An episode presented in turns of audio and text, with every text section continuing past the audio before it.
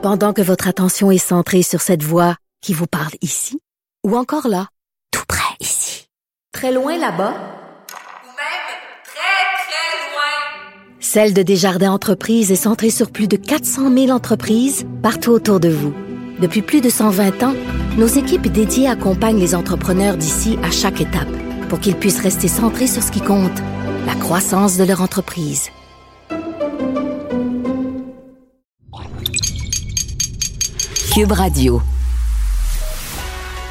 Il manie l'idée, la réflexion, la persuasion, le silence. Mario Dumont. Informé, cultivé, rigoureux. Il n'est jamais à court d'arguments. Mario Dumont. Pour savoir et comprendre. Bonjour tout le monde, bienvenue à Cube Radio. Après-midi un peu euh, folle dans la région des Laurentides.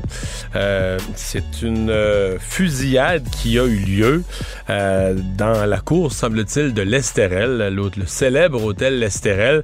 Mais Écoutez, parmi les victimes, il y aurait un type dénommé Tarasenko qui est lié, qui est un ex-partenaire d'affaires de cette femme dont vous avez entendu parler euh, il, y a, quelques semaines, euh, qui avait comme fraudé sur son identité au point de se rendre dans les parties privées de Donald Trump, chez Donald Trump, de jaser avec Donald Trump à Mar-a-Lago. il y aurait trois personnes, selon les sources policières, trois personnes qui auraient été atteintes par balle. écoutez, vous l'imaginez, vaste déploiement policier euh, autour de l'Estérel, euh, des individus recherchés, ceux qui seraient les auteurs. On dit qu'on ne craint pas pour la vie euh, des personnes qui auraient été visées par l'attentat en question. Mais qui a fait ça? Pourquoi? Ça fait... L'histoire de ces gens-là fait histoire de cinéma un peu.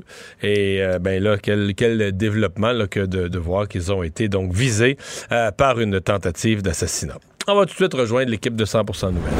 Maintenant, le moment du rendez-vous avec Mario Dumont, euh, qu'on retrouve dans les studios de Cube. Bonjour, Mario. Bonjour. Pascal Bérubé euh, est sorti euh, aujourd'hui donc pour plaider finalement la, cause du Parti québécois qui veut être reconnu comme un parti à, l'Assemblée nationale. on peut l'écouter. Nous ne pouvons accepter qu'un parti qui a obtenu moins de voix que nous se considère légitime pour nous empêcher de représenter plus de votes qu'eux. Je l'invite à l'introspection, l'analyse et ultimement l'humilité. Dominique Anglade qui l'invitait à, tout ça. Mario, euh, Pascal Bérubé dit que, ça pourrait entraîner autrement une paralysie de l'Assemblée nationale. Qu'est-ce que tu en penses? Bon, divisons ça en deux. Je vais revenir, mettons ça de côté, la paralysie de l'Assemblée nationale. Je vais y revenir sur le plan de la procédure. Qu'est-ce qu'il veut dire par là? Sur le fond, ce qu'a voulu faire aujourd'hui Pascal Bérubé, c'est mettre la pression sur Dominique Anglade. Euh, c'est nommer mm. les choses. Euh, il l'a dit clairement, le présentement, le blocage n'est pas du côté de François Legault, mais remarque que François Legault, lui, il s'en fout un peu, parce que c'est pas son temps de parole qu'il partage. Puis pas, tu sais, lui, il est le gouvernement, là. Fait qu'à la période des questions, que les questions viennent toutes de là, ou un peu de là, un peu de là, tu en bout de ligne, il faut qu'il réponde aux questions. Fait que lui, c'est, fait que le le partage du temps, c'est le temps de l'opposition. Donc, Dominique Anglade, elle, s'il y a du temps qui est, donné aux autres. C'est à lui, là. Oui, oui. Donc, si Dominique Anglade donne du temps d'opposition, mais c'est son temps d'une certaine façon. C'est qu'il y en a moins à l'opposition officielle, puis il y en a plus aux autres oppositions. Mm. Ce qui serait, sur le plan de la justice, ce qui serait parfaitement juste, compte tenu de ce qui représente chacun comme vote. Mais on comprend que Mme Anglade, elle, elle a les sièges, puis au Parlement, c'est les sièges qui lui donnent le pouvoir. Donc, elle pourrait vouloir jouer là-dessus. Bon. Et, c'est juste ça qu'a voulu faire parce que parce qu'il n'y a, rien dit de nouveau, il n'y a rien annoncé de nouveau. Mm. Il a vraiment voulu mettre la loupe sur Dominique Anglade pour dire regarde, c'est toi qui as la responsabilité, c'est toi qu'on regarde, c'est ton caucus. Il a aussi nommé les choses d'une façon intéressante en disant on le sait là, euh, c'est pas nous autres le PQ qui avise. Puis c'est vrai là. les libéraux n'ont pas peur du PQ. Parce qu'ils ne partagent pas la même clientèle, Marianne, tu comprends? Fait que si c'était juste le PQ, les libéraux, ils leur en donneraient du temps, puis ils s'en foutraient. de toute façon, ils nous enlèvent pas nos votes. Il y a les votes du PQ et les votes du Parti libéral, mais il n'y a, pas de monde qui passe d'un à l'autre. Le parti qui énerve le Parti libéral, c'est Québec solidaire, qui leur enlève des votes, qui va leur faire des percées dans les communautés culturelles et Regarde, entre toi et moi, lundi, qui leur a enlevé deux comtés. Là. Maurice Richard et Verdun, c'était des comtés Exact. qui étaient libéraux à l'élection précédente, qui sont passés Québec solidaire. Donc, c'est ça. Et, et- et là, je te, je te passe sous silence toute la tension que ça a créé chez les libéraux. Tu sais, les semaines et les mois où on disait, nous autres, les placoteux, qu'à l'Assemblée nationale, Gabriel Nadeau-Dubois volait un peu la vedette à Mme Anglade. Je te dis que ça, les libéraux, ça les énervait. là. Ils faisaient de la boucane pendant ce temps-là. Fait que là, ils veulent pas reproduire ça. Mais même. mais- c'est ça, même Gabriel Nadeau-Dubois et euh, François Legault, pendant la campagne, disaient que c'était un contre l'autre. là. Exact, Euh, Il y a- exact. il y, a eu Et- ça qui s'est créé. Là. Et donc, les Ben libéraux ouais. veulent pas se faire refaire ce coup-là. Donc, ça, c'est pour Pascal Bérubé, le sens de sa sortie. Là, ce qu'il pourrait faire, c'est que si tu les reconnais pas comme groupe parlementaire, ces deux-là, Québec solidaire, et parce qu'ils n'ont pas 12 députés, Québec solidaire et les, et les péquistes, ils sont 11 d'un côté, 3 de l'autre, ça fait 14 députés. Alors, ce matin, Pascal Bérubé a un peu laissé entendre que ces 14 députés-là seraient traités au sens du règlement de l'Assemblée nationale, qui est ridicule en passant, qui devrait être réécrit, si tu me demandes mon avis. À mon avis, des députés élus sur une bannière d'un parti, le règlement de l'Assemblée nationale ne devrait jamais les faire siéger comme indépendants. C'est un déni de démocratie inscrit dans le règlement de l'Assemblée nationale d'une vieille, vieille époque où il y avait juste deux partis, puis on pensait pas que ça se créait des nouveaux partis. Mais néanmoins, c'est ça. Ouais, ouais, ouais. Donc là, euh, le, les 14 députés indépendants, si tu les considères comme ça, eux, là, ça veut dire que pour toutes les motions, pour un paquet d'affaires où ça prend le consentement unanime, il faut que tu ailles chercher le consentement des 14. S'il y en a un des 14 qui dit non, tu bloques plein d'affaires, tu ralentis plein d'affaires. Dans les commissions parlementaires, les députés indépendants n'ont pas droit de vote, mais ont droit de parole. Imagine s'ils se mettent à l'utiliser dans toutes les commissions parlementaires. Ils sont 14 qui se tirent une chaise. Ouais. Qui se tirent une chaise, qui ont le droit de parler. Alors, ils pourraient, là, vraiment compliquer les travaux parlementaires. Il y, a- il y a deux problèmes avec ça, je vais te les dire. Donc, quand il dit ça là, comme menace, c'est vrai. Les deux problèmes, la première, c'est que ça, bloquer les travaux parlementaires, c'est surtout le gouvernement que tu fais suer. C'est surtout François Legault, plus que Dominique Anglade. Fait que si c'est Dominique Anglade qui bloque puis tu fais suer l'autre, euh, tu fais pas vraiment. Tu, tu, tu- tu mets pas vraiment la pression sur celui qui, euh, qui, qui est ton, sa bonne qui est ton personne, ennemi. ouais. Bon. Deuxième problème, moi, je pense que s'ils font ça pendant quatre jours, ben, monsieur, madame, tout le monde à la maison va dire c'est bon, ça, ils tiennent le bout, puis ils veulent le. Mais s'ils font ça pendant six mois, je pense que le même monsieur, madame, tout le monde va dire ben là, là, on les a pas élus pour aller à l'Assemblée nationale euh, bloquer tous les travaux pour le leur trouble. budget de recherche. Là. On les a élus pour faire marcher le gouvernement puis euh, régler nos problèmes en santé et en éducation. Tu comprends ce que je veux dire? Il y a, il y a une petite patience Ouais. pour ça. là. Le public comprend qu'à un moment donné, on joue du code au Parlement, mais tu peux pas faire un mandat au complet où on dit on gouverne plus, on fait plus, on fait plus rien marcher parce que on, on veut nos temps de parole, on veut nos budgets de recherche. Il, y a, il y a une limite à ça. Donc c'est la, c'est un peu la limite de ce qu'a dit euh. Pascal Bérubé. Je voulais te parler de Québec solidaire qui ont été vraiment très discrets depuis l'élection de lundi. Étonnamment, On les a pas beaucoup vus, pas de sortie officielle. Euh, et là, le caucus post-électoral, ça va être seulement la semaine prochaine. Euh, Qu'est-ce que ça te dit, tout ça? Sincèrement, j'ai jamais vu ça. J'ai jamais vu ça, un parti aussi silencieux. Puis bon, ils ont quand même progressé, ils ont gagné un siège. Euh, écoute, on se le cachera pas, ça pourrait être interprété comme de la frustration ou de la grande déception d'une élection, là, quasiment Ouais. comme des gens qui boudent là, jusqu'à un certain point. Est-ce que c'est Gabriel Nadeau-Dubois qui est sorti de l'élection, je sais pas, là, avec euh, tellement fatigué qu'il en est malade, qui a passé une partie de la semaine au lit ou quelque chose. Peut-être, qu'on apprendra une explication puis qu'on s'est dit, bon ben, si le chef peut pas sortir, mais même là, normalement, regarde comme aujourd'hui, là, du côté du Parti québécois, Ben, ils sont deux, ils sont deux. Au moins, il y aurait oui, ils sont deux porte-parole, plus neuf autres députés. là. Mais aujourd'hui, Ouais. au Parti québécois, on a sorti Pascal Bérubé, euh, qui agit un peu comme leader parlementaire, qui a pris la question de la procédure parlementaire, c'est le rôle du leader, là, qui agit comme leader parlementaire. Euh, donc, c'est c'est étonnant, euh, ce silence radio du Québec solidaire, alors qu'ils ont reçu un mandat et qu'ils auraient dû, normalement, dans les lendemains de l'élection... D'abord, d'habitude, le lendemain de l'élection, les partis font une conférence de presse, etc. Et là, dans le cas de Gabriel Nadeau-Dubois, ça a été très, très, très, très discret. Manon Massé euh, aussi. Même que... Manon Massé, euh, pour tout dire, euh, Marianne, puisqu'il faut dire les secrets, il y avait un communiqué de presse ou un communiqué aux médias, là, pas nécessairement qui a été rendu dans le public, mardi matin, le lendemain de l'élection, disant Manon Massé va être disponible toute la journée pour des entrevues. Ça disait ça. Finalement, elle l'était pas. Il, s'est passé quelque chose. Nous, on l'a demandé à l'émission, puis tout ça. Et il était, dit- c'était- ils ont envoyé un communiqué tôt le matin, ou tard la veille au soir, ou dans la nuit, ou tôt le matin, pour dire que Manon Massé serait disponible toute la journée. Je sais pas, j'ai pas fait le tour de tous les médias. Peut-être qu'elle en a donné ailleurs, mais il semble qu'on l'a pas vu beaucoup. Mm. C'est comme s'ils l'ont rendu disponible, puis quelqu'un, après, a tiré sa plug. Ben, ben, Gabriel Nadeau-Dubois était au bilan le, le mardi soir, Ouais. mais autrement, Mais on pas de l'a conférence vu, de presse, pas d'activité publique, pas de grande rencontre. C'est Peut-être que ça sera expliqué éventuellement. Merci beaucoup, Mario. Au revoir. Bonne fin de journée. Savoir et comprendre l'actualité. Alexandre Morand-Villouellette. Alors, Alexandre, mise à jour donc sur euh, cette fusillade qui est survenue dans les Laurentides, dans un hôtel que, que je connais bien et que j'aime bien, l'Estérel. Oui, c'est dans le stationnement de l'Estérel que trois personnes ont été là, atteintes par balle. On dit qu'il y aurait au moins au moins une victime sur les trois personnes atteintes qui se seraient pris une balle en pleine tête. C'est arrivé aux alentours de midi. Il y a toujours une vaste opération policière qui a lieu en ce moment parce qu'on n'a pas arrêté personne. Il n'y a aucun suspect appréhendé pour Donc, c'est arrivé vers l'heure du dîner. C'est arrivé vers l'heure du dîner des témoins qui ont entendu plusieurs coups de feu qui ont retenti dans le stationnement. Euh, les suspects auraient pris la fuite là bord d'un véhicule. On dit le ou les suspects. On n'est pas certain encore si c'est un individu qui aurait agi seul ou en groupe. Et là, ce qu'on apprend, c'est Souvent, euh, souvent, il y a un chauffeur. Hein? Ouais, souvent il y a un chauffeur, c'est difficile de. C'est- rares sont les personnes qui passent comme ça, qui tirent d'un côté avec un volant sur le. Ouais. Une main sur le volant, une main sur le fusil. C'est, plus rare dans ce genre de, de fusillade-là, mais on est toujours à la recherche de ces individus-là. Ce qu'on sait de nouveau, par contre, c'est qu'une une des victimes, en ce moment, dans cette histoire-là, serait Valérie Tarasenko, 54 ans, qui est un ressortissant russe qui est impliqué dans plusieurs litiges financiers, entre autres. Mais ce qui est encore plus étrange dans cette histoire-là, c'est qu'il y a une femme qui s'appelle Ina Qui est une russe, elle aussi, qui a fait les manchettes récemment à la suite d'une grande enquête journalistique qui a été faite à la fois par le Pittsburgh Post Gazette, donc un des journaux de Pittsburgh aux États-Unis, et le Organized Crime and Corruption Reporting Project, qui est une espèce d'alliance internationale de journalistes qui, entre autres, font plusieurs reportages sur des ressortissants russes.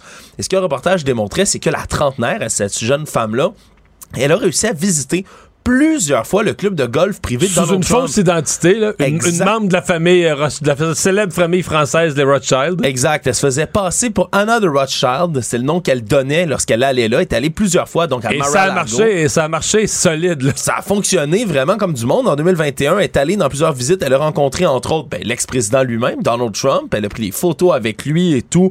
A rencontré un de ses alliés, là, le sénateur républicain Lindsey Graham, qui est bien connu également. D'autres acteurs importants de la politique américaine.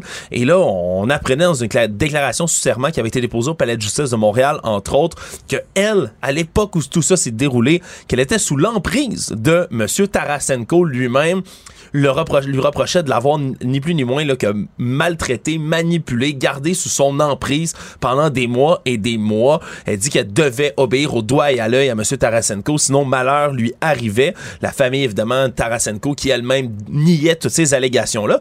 Mais ça fait un drôle, disons, là, drôle de lien entre cette victime dans cette histoire-là, M. Tarasenko, donc victime d'une fusillade, et cette jeune femme qui semblait être dans son entourage et qui avait réussi à infiltrer le club de golf du président des États-Unis.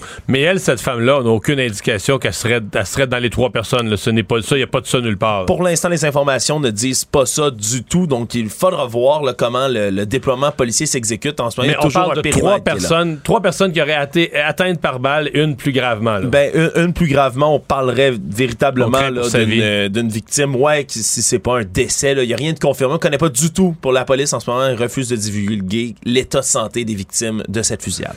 Pour les gens moins familiers, l'Estérel, pas très loin de Saint-Adèle. Moi, je connais ça parce qu'il y, a- il y a un club de golf, là. Oui. Et quand, euh, avant d'avoir des enfants, on faisait, euh, Marie-Claude et moi, ces petits week-ends de, de hôtel golf, là, tu sais, il y a des, des forfaits. puis- Ouais, c'est un bel ah, hôtel. ah, ah, c'est c'est très bien, mais là, ça, ça semble-t-il que ça, a été tout rénové, là. Je pense que ça a été tout refait ensuite, ça a été tout rénové il y a une couple d'années.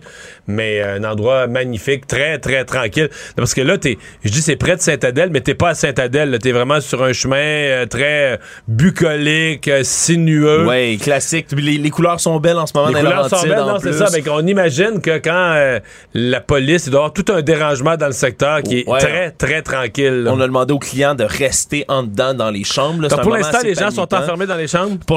c'est dur à dire s'ils ont pu sortir. Depuis, on dit qu'on a pu reprendre là, les activités, mais il y a encore un important déploiement policier. Des témoins qui racontent avoir vu là, une vingtaine de policiers, l'arme au poing, qui étaient déployés sur le terrain. Disons, comme tu le dis, là, si t'es là pour une petite fin de semaine romantique, pour jouer au golf, aller au spa tranquillement, c'est sûr, ça te change d'air d'entendre des coups de feu bizarre, comme ça. Euh, bizarre d'atmosphère. Il ne mord pas à l'hameçon des fausses nouvelles. Mario Dumont a de vraies bonnes sources. Alors, euh, le ministre canadien de l'immigration qui a confirmé aujourd'hui cette information à l'effet qu'il y aurait au Canada un plan, un projet, même des projets pilotes pour euh, régulariser. Mais là, tenez-vous bien, là, la régularisation, on dit historique, quelque chose de jamais fait dans l'histoire du pays de dizaines de milliers, voire de centaines de milliers. Il circule jusqu'à un chiffre de 500 000 euh, immigrants sans papier, ou migrants sans papier euh, du, même coup, donc d'un seul coup. Euh, il y aurait là-dedans, bon, toutes sortes de gens, des anges gardiens qui sont arrivés pendant la, qui, qui étaient là pendant la pandémie, qui ont aidé, des gens qui sont arrivés dans différentes vagues comme, comme réfugiés et qui, bon, seraient, se sont en attente, sont dans les retards, dans la bureaucratie du gouvernement fédéral et donc on ferait une espèce de on ferait d'une espèce de, grand coup de baguette magique la régularisation euh, de tous les dossiers. Maxime Lapointe, avocat en immigration, est avec nous. Bonjour Monsieur Lapointe. Oui, bonjour Mario. Bon, qu'est-ce qu'on euh, qu'est-ce qu'on comprend de, de ça? D'abord, le, statut de ces gens-là, euh, quel est leur statut à l'heure actuelle au, Canada? évidemment, c'est tous des, des sans-statuts. Je peux te donner un exemple. Exemple, des gens qui ont fait une demande de réfugiés qui auraient été refusés et qui ont une mesure d'expulsion, mais où le Canada n'expulse pas les gens parce qu'il y a des instabilités politiques, exemple, dans le pays. Donc, une mesure de renvoi non exécutoire. Donc, ces gens-là, eux, prolongent avec un permis de travail, peuvent travailler. Là, on appelle ça un permis de travail de subsistance. Mais au moins, eux, ils sont dans le système fiscal bancaire. Mais il y a aussi des gens, Mario, qui ont complètement disparu de la carte. J'ai eu un exemple dans mon bureau il y a quelques années. J'étais surpris. Quelqu'un du Guatemala, ça faisait huit ans qu'il était au Québec, plus de passeport, plus de papier, pas de compte de banque. Il y a un employeur qui voulait l'embaucher. Je n'étais pas capable de prendre le dossier. Ouais. Ça veut dire que lui, il ne peut que travailler euh, au noir, de l'argent en cash, il vit avec ça.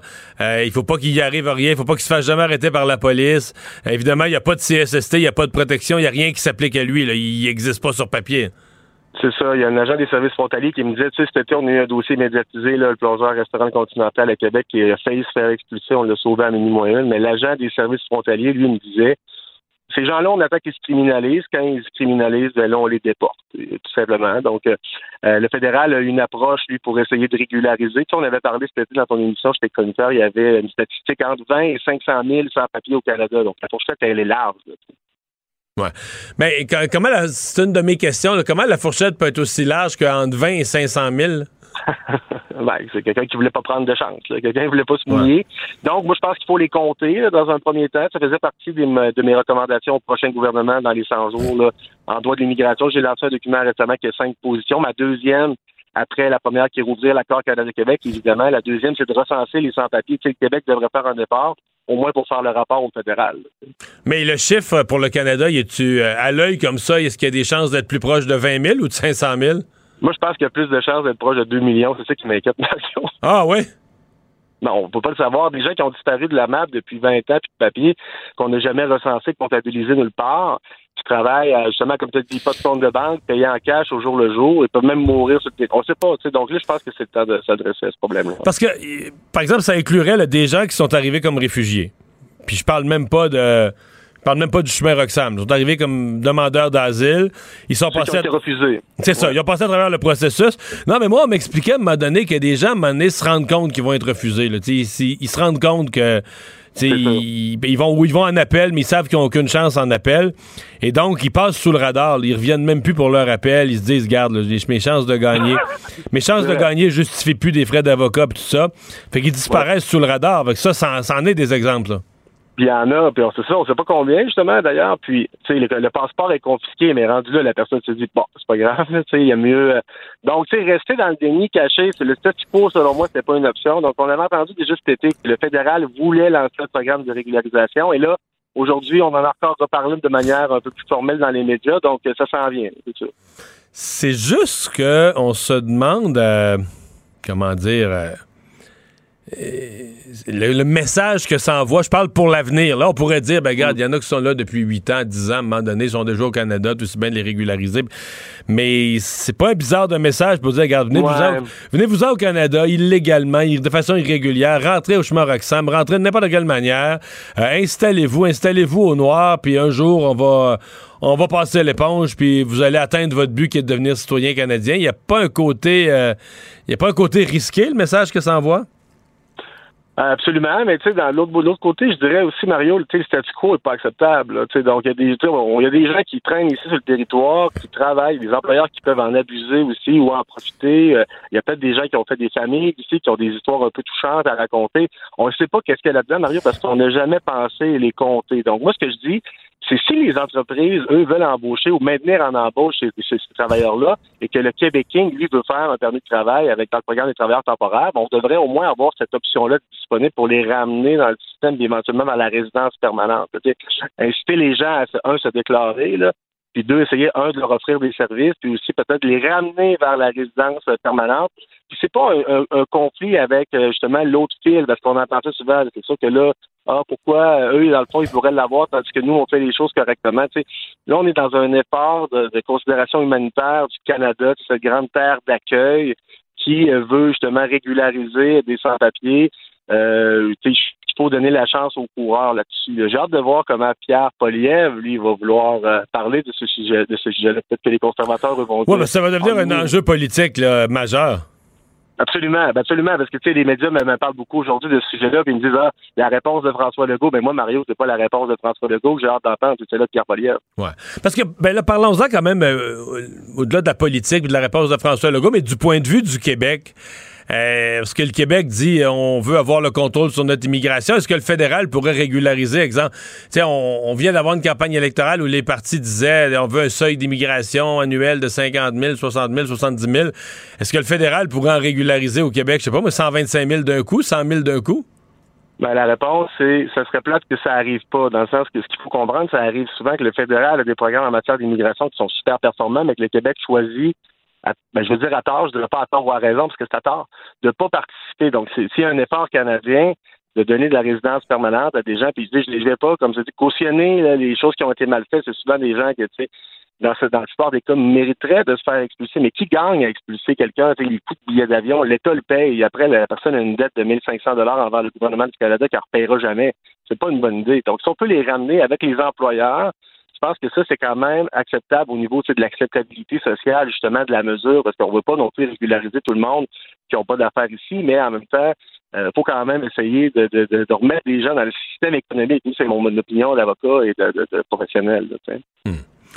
Donc, François Legault, euh, ça va être de voir comment lui se positionne là-dedans. Tu sais, ce qu'il va dire, ben moi, euh, oui, euh, tu sais, sans condition, ou non, moi, je veux les choisir, je veux les filtrer. Si on le sait Ben, pas, François Legault, ce, matin, euh, bon, ouais, ce matin, Pablo Rodriguez, là, le, le- le lieutenant pour le Québec de- du gouvernement Trudeau, disait dans tous les scénarios, on n'a pas l'intention de faire ça sans consulter d'abord les provinces. Donc, ça veut dire qu'on Ouais. mettrait dans le coup le gouvernement du Québec, qui, qui- qui- qui pourrait dire oui, non, ou dire euh, faudrait le faire d'une certaine manière. Là. C'est ça. Ben là, est-ce que le Québec va vouloir justement un chèque en blanc, un peu comme la SCHL, les logements sociaux, est-ce que justement il a craché sur de l'argent du fédéral encore? Ou sinon, est-ce qu'il va dire, bon, ben moi, je veux leur donner un certificat de sélection, donc j'exige les mêmes choses que j'exigerais à un travailleur, donc deux ans de travail avec un niveau français? On le sait pas. Mais il faudrait pas que le Québec passe à côté quand même de régulariser euh, des gens qui peuvent revenir sur le droit chemin et le pays. Comme je te dis, je veux pas cautionner ce qui a été fait, mais en même temps, ces gens-là, on peut plus faire comme s'ils n'existaient pas, parce que, comme tu l'as dit, des anges gardiens, Mario, travaillent pour une agence de placement que le gouvernement du Québec paye à 60 de l'heure, puis qui sont payés 10 piastres de l'heure cash, puis que le gouvernement du Québec regarde pas si les gens ont un permis de travail. Tu c'est un peu faire du débat, là. Mais et ceux, par exemple, qui étaient les, anges gardiens, c'est qu'eux autres, ils sont pas quand même dans, comment dire, ils sont pas en marge du système. S'ils trava... Étaient ange gardien, c'est qu'ils travaillaient dans le réseau de la santé. Et ils n'étaient pas payés au noir. Là. Ils étaient payés. euh, Ça veut dire qu'il y y avait un permis de travail à ce moment-là. Il y avait un droit de Un travailler. instant, un instant, là, le gouvernement là, euh, fonctionne beaucoup avec des agences. là. donc, si l'agence fait la facture le gouvernement, puis elle a une facture puis un virement bancaire, on n'est pas sûr à 100% que de l'autre côté, euh, le travailleur, lui, n'est pas payé euh, puis euh, en cash, par exemple, puis que ses heures euh, de temps supplémentaires sont vraiment bien comptées. Là, on il y, a- il y a comme un, parapluie, si tu veux, d'agences de placement aussi qu'on faut commencer un peu à mettre en lumière. Moi, j'en vois passer souvent des gens, des Mexicains, pas de permis, qui travaillent au noir euh, au- auprès d'une agence, puis je trouve ça ordinaire, là, tu sais. Eh bien, on va sur... Canada, super rapidement, ce qu'il faut comprendre, Mario, c'est que ça peut être, exemple, un visiteur là, qui devait rester pour six mois, mais qui est jamais reparti puis qui a décidé de travailler. Ça, juste dans cette catégorie-là, il peut en avoir déjà 30 000 là, au Canada facilement. Après, ça peut être un étudiant international qui finalement, il n'a pas gradué, il n'a pas fini ses cours, il n'a jamais reparti. Ça peut être un travailleur étranger temporaire, ça peut être aussi un réfugié justement refusé. Tu sais, on ne sait pas ce qu'il va avoir quand on va commencer à se mettre le nez là-dedans. Mais donc, la première étape dans tous les scénarios, ça va être de faire un, une espèce d'inventaire, un portrait de situation. Là. C'est ce que je, c'est ce que je prône. Ouais, ouais, ouais. Ben, on va surveiller ça. Maxime Lapointe, merci beaucoup. Bye bye. Merci à toi. Bye bye. Économie, finance, affaires, entrepreneuriat. Francis Gosselin. Bonjour, Francis. Salut Mario, comment vas-tu? Ça va bien. Euh, je pense que tu me parles d'un dossier que je ne connais pas. Tu vas m'instruire. Euh, une contrainte, euh, une contrainte d'heures de travail pour les étudiants étrangers? Oui, effectivement. Ben, la plupart des étudiants qui viennent ici avec Mario sont sur des permis qui leur interdit de travailler davantage que 20 heures par semaine.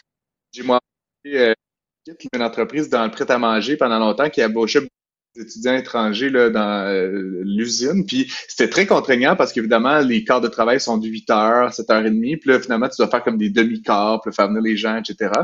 Euh, c'est aussi très contraignant pour certains de ces étudiants-là qui viennent parfois euh, de pays moins favorisés, qui, donc qui n'ont pas nécessairement leurs parents qui financent, etc., les études. Donc, tu sais, travailler pour payer le loyer, pour s'alimenter, etc. Euh, et puis, euh, c'est vrai là qu'ils soient aux études ou pas, là, donc pendant les périodes de Noël, pendant l'été, c'est vraiment là, une Donc, euh, donc 50 présentement, il y a une règle qui dit qu'un étudiant étranger, faut, faut que tu je me demande même qui comptabilise ça là, ou qui vérifie ça. Mais en tout cas, il peut pas travailler plus que 20 heures par semaine. Ah ben l'employeur là, tu sais par delà, euh, tu sais une certaine taille d'entreprise là, mais tu peux pas euh, les- le permis de travail t'autorise pas à travailler davantage euh, sur ton rapport d'impôt, etc. Après je sais pas combien, puis je suis pas un avocat là, spécialisé en immigration Mario, mais c'est cette règle là, puis elle est, je- en tout cas à ma connaissance, assez fortement appliquée. Euh, puis c'est drôle parce que tu sais on parle beaucoup de pénurie de main d'œuvre, puis on se dit est-ce que les euh, disons, la retraite moi-même, comme je dis, qui connais quand même bien ce milieu de l'éducation et de l'entrepreneuriat, j'avais jamais ça, mais écoute, il y a 48 000 étudiants étrangers au Québec en ce moment là, qui, qui viennent faire leurs études ici. Euh, si on, s'ils rajoutent juste euh, tu sais, 5 heures, 10 heures par semaine de travail, on vient quand même, avec cette décision là, du gouvernement, euh, de libérer quand même peut-être un demi-million d'heures là, tu sais, qui Non, vont parce être que là, tu nous parles, euh, au, faites pa- tu nous parles au passé, c'est pas une décision à l'étude où tu dis c'est une règle qui, a chan- qui vient d'être changée. Là. Oui, oui, ça vient d'être changé. C'est effectif à partir du 15 novembre prochain, là, donc dans à peine un mois. Puis donc, l'objectif ici, c'est vraiment de venir euh, pallier là, à la pénurie de main-d'œuvre qui, euh, qui va avoir euh, qui, qui sévit partout au Canada. C'est le, le ministre là, qui l'a annoncé ce matin, le ministre de, de l'immigration, des réfugiés, de la citoyenneté, Sean Fraser.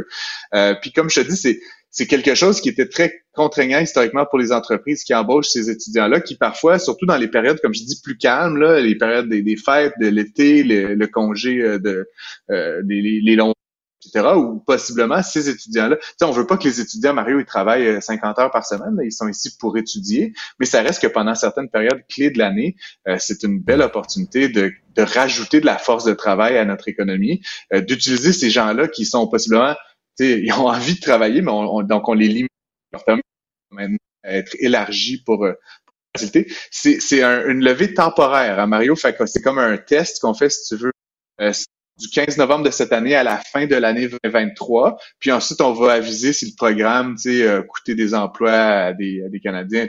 Et on pourra. Tu veux me parler de mobilité sociale, de ce qu'on appelle l'ascenseur social, donc la possibilité des, gens des couches de la société moins favorisées, que leurs enfants réussissent autant, que leurs enfants à travers l'éducation, etc., que des enfants qui ont grandi dans des milieux modestes finissent dans des dans des bonnes carrières, euh, finissent dans des, belles possibilités. Et euh, quoi, une étude qui, qui, qui parle du comment, comment ça peut arriver? Euh, ben écoute, c'est euh, c'est un, un article dans la presse qui est paru ce matin, Mario, puis euh, qui, euh, qui qui m'a interpellé parce que puis je vais quand même euh, un peu euh, c'est un peu cute, mais mais je veux dire, c'est une étudiante de maîtrise euh, de l'Université du Québec à Montréal qui a fait toute sa maîtrise sur ce sujet-là, puis qu'essentiellement qui montre que euh, les jeunes euh, qui sont des du quintile le plus euh, pauvre, là, si tu veux, donc le, le moins aisé, euh, quand ils font des études universitaires, ont de bien meilleures chances de se retrouver dans le quintile le plus fortuné. Donc, euh, Passer d'un extrême à 10% l'autre. Exactement. Et aujourd'hui, Mario, tu as seulement 10 des gens inscrits à l'université qui proviennent du euh, quintile le plus pauvre. Donc, c'est une sous-représentation. Mais quand ils réussissent à s'inscrire à l'université, ils forment 30% des gens. Euh, donc, il y, a, y a cette espèce de mobilité euh, vers le haut. Là. Puis, comme tu sais, au Québec, là, on, on- cherche évidemment à, à créer cette mobilité sociale-là euh, sans nécessairement passer toujours par l'État, là, par tu sais, des, des aides, etc. Et donc, l'éducation, c'est su que c'est un vecteur de mobilité très important, mais euh, cette étude-là vient montrer évidemment que euh, c'est encore, en guillemets, mieux là, que ce qu'on pourrait anticiper. À l'autre extrême du spectre, le quintile le plus riche, naturellement, quand tu proviens de la strate la plus aisée de la société, il y a 36% des enfants de cet âge-là qui, qui fait des études universitaires. Donc, tu sais, c'est trois fois plus quand tu viens d'une famille riche que quand tu viens d'une famille pauvre. Et donc, encore une fois, pour briser un peu cette espèce de cycle de la reproduction des inégalités, ben de- d'encourager, puis d'encourager culturellement, mais aussi, je pense, financièrement, évidemment, euh, les jeunes des, de, de maisons, là, de, de ménages plus modestes à s'inscrire dans des programmes universitaires Ouais. ou à des programmes postsecondaires de manière générale. Mais pour Pour, qu'ils euh, aillent à l'université, il faut d'abord qu'ils aient réussi euh, en commençant par le primaire. Là. Et moi, c'est toujours ce qui m'a préoccupé. J'ai toujours pensé Ouais. que les écoles dans les milieux défavorisés, on devrait... Les, tu sais, parce que souvent, c'est les pires écoles, les plus délabrées. Et ça, c'est une catastrophe. Les écoles des milieux défavorisés devraient être les plus belles, euh, dans lesquelles on investit. Tu veux de la mobilité sociale, là. Parce que moi, je je suis un peu plus à droite, là, tu sais, fait que je crois moins là, que à tous les programmes sociaux, puis tout, tout ce qui fait que si tu travailles pas, ben c'est pas grave, on va t'en donner pareil. Je suis plus à dire, ben quand t'as 5-6 ans, puis t'arrives ticu, puis t'as pas eu de chance dans ta famille, ou tu sais, mais la société va te donner les meilleures chances, tu comprends, de, de faire valoir tes talents pour qu'ensuite, là, comme tu le décris, là, que t'ailles plus loin, t'ailles à l'université ou pas à l'université, mais que t'apprennes un métier, tu gagnes ta vie, tu comprends que t'aies, t'aies des vraies chances. Mais c'est sûr que si t'arrives la première journée, puis t'es dans un quartier, puis tes parents trouvent pas ça important à l'école, les autres sont pas allés, puis c'est pauvre chez vous, puis t'as pas les bons crayons, puis t'as pas les bonnes affaires. Mais en plus, ton école est lettre, est dépeinturée, le toit coule, tu comprends? Ben, puis après ça, le directeur de l'école, il te fait un speech que c'est important l'éducation. Tu dis, ben oui, tu regardes autour de toi, ça a l'air bien important l'éducation, le toit coule, tu sais. Non, mais tu comprends? a- Moi, je pense que ces jeunes-là devraient être dans un milieu en matière de... pour les propulser, pour c'est ça pour moi, la vraie justice sociale, elle passe par cette mobilité-là, là. et non pas par des programmes qu'une fois qu'ils sont rendus à 40 ans, ben, même si tu, même si tu traînes les savates puis tout ça, ben, on va te payer, on va te donner de l'argent pareil pour rester chez vous, ça, j'y crois moins, là. On est, on est absolument alignés, Mario. J'ai des années Québec justement sur ces, euh, ces éléments-là, puis on, on différencie un petit peu, comme tu dis, les inégalités de marché des inégalités après ajustement ou après transfert. hein. Puis au Québec, étrangement, on est euh, parmi les provinces canadiennes, celle, une de celles qui est les moins inégalitaires après transfert. Donc, l'État prend euh, évidemment de l'argent en taxes et impôts, puis le transfert aux ménages moins. Mais avant ça, si on regarde juste les inégalités de marché, c'est-à-dire s'il n'y avait pas l'État, on est parmi les pires. Et, et parce que naturellement, on n'arrive pas à créer cet ascenseur social-là dans des conditions de marché, dans des conditions d'éducation. Puis c'est peut-être lié, comme tu dis, au fait que nos écoles, surtout dans les milieux plus moins euh, moins favorisés, sont délabrées, donnent pas envie d'étudier. Mais donc d'intervenir sur l'éducation, c'est une manière de que ça nous coûte moins cher en intervention de transfert plus tard dans la vie des gens. Donc, encore une fois, c'est l'étudiante, Lucie Raymond Brousseau, qui a fait son mémoire de maîtrise. Euh, Francis Veil a fait un papier là-dessus. Je trouvais ça le fun de t'en Ben oui, absolument. C'est vraiment, vraiment font des intéressant. travaux euh, et, socialement utile. Je, voulais lever mon chapeau à cette étudiante-là, puis je pense que ça va continuer à alimenter les échanges et les débats dans les prochaines semaines. Eh ben, euh, encore, euh, tu, nous avais préparé à ça la semaine passée, de bonnes nouvelles économiques qui créent la terreur sur les marchés, parce que les marchés se disent, si les nouvelles économiques sont bonnes, ça veut dire que les, taux, les hausses de taux d'intérêt n'ont pas été assez fortes, donc les banques centrales vont continuer à grimper les taux d'intérêt. Exactement. Ben, c'est comme je te disais, là, quand les nouvelles sont mauvaises, ça fait augmenter le, le, le marché. Puis quand aujourd'hui les nouvelles sont bonnes, ça a l'effet inverse. Donc là, ce qu'on apprenait aujourd'hui et au Canada et euh, aux États-Unis, c'est que le taux de chômage est en baisse. Ben, au Québec, c'est plutôt stable, mais au Canada, dans l'ensemble, c'est plutôt à la baisse. Aux États-Unis, on a créé moins d'emplois qu'on pensait. Là. Il visait 275 000, ça a été 263 000, mais ça reste une forte création de nouveaux emplois. Et donc, qu'est-ce qui s'est passé face à ces annonces? Qui montrent que l'économie tu sais, Va est solide, elle traverse les augmentations de taux de directeurs? Ben, qu'est-ce qui s'est passé? Le marché boursier euh, a baissé significativement, donc a effacé là, une grande partie des gains qu'ils avaient fait en début de semaine. On est presque au même niveau que vendredi dernier, là, donc la semaine a été un peu euh, en, en. Et, et la raison là, que plusieurs analystes expliquent, c'est qu'en fait, puisque le marché soutient euh, évidemment là, cette activité forte, on pense que c'est un indicateur que la Fed va à nouveau augmenter les taux et ça, le marché aime moins ça. Fait que c'est comme une genre de psychologie là, complètement Inversé. schizophrène. Euh, mais de manière générale, je l'ai déjà expliqué, Mario, c'est comme la première fois dans les qu'on va voir euh, possiblement, euh, je veux pas trop m'avancer, mais une récession qui va pas être destructrice ou, ou beaucoup moins destructrice d'emploi. Et donc, une récession dans laquelle on va maintenir des situations d'emploi assez favorables dans des pays euh, nord-américains. Ce qui, au final, tu sais, en toi puis moi, là, Mario, toi, moi, les auditeurs, tu sais, que le PIB augmente d'un demi pour cent ou qui baisse d'un demi pour cent, tu sais, moi, dans ma vie, honnêtement, tu sais, je je fais je continue à faire ma job tu puis tant que j'ai un emploi qui est rémunérateur puis que je peux euh, tu sais euh, me nourrir me déplacer euh, tu sais et, et ma famille donc c'est comme un- une récession qui aura beaucoup moins d'impact sur les ménages que les récessions qu'on a vécues euh, je sais pas en 2008 ou en 2001 où là carrément les gens perdaient leur emploi se retrouvaient dans, au chômage dans des situations un petit peu désespérantes devaient vendre la maison etc Euh, donc c'est comme une bonne nouvelle d'une certaine façon mais pour les gens donc qui ont des placements boursiers c'est un petit peu plus un petit peu plus stressant ces temps-ci parce que les bonnes nouvelles sont décourageantes pour nos placements et, vice versa. C'est- c'est bien bizarre euh, pour, pour moi qui, qui suis ça depuis longtemps. Francis, bonne fin de semaine, merci.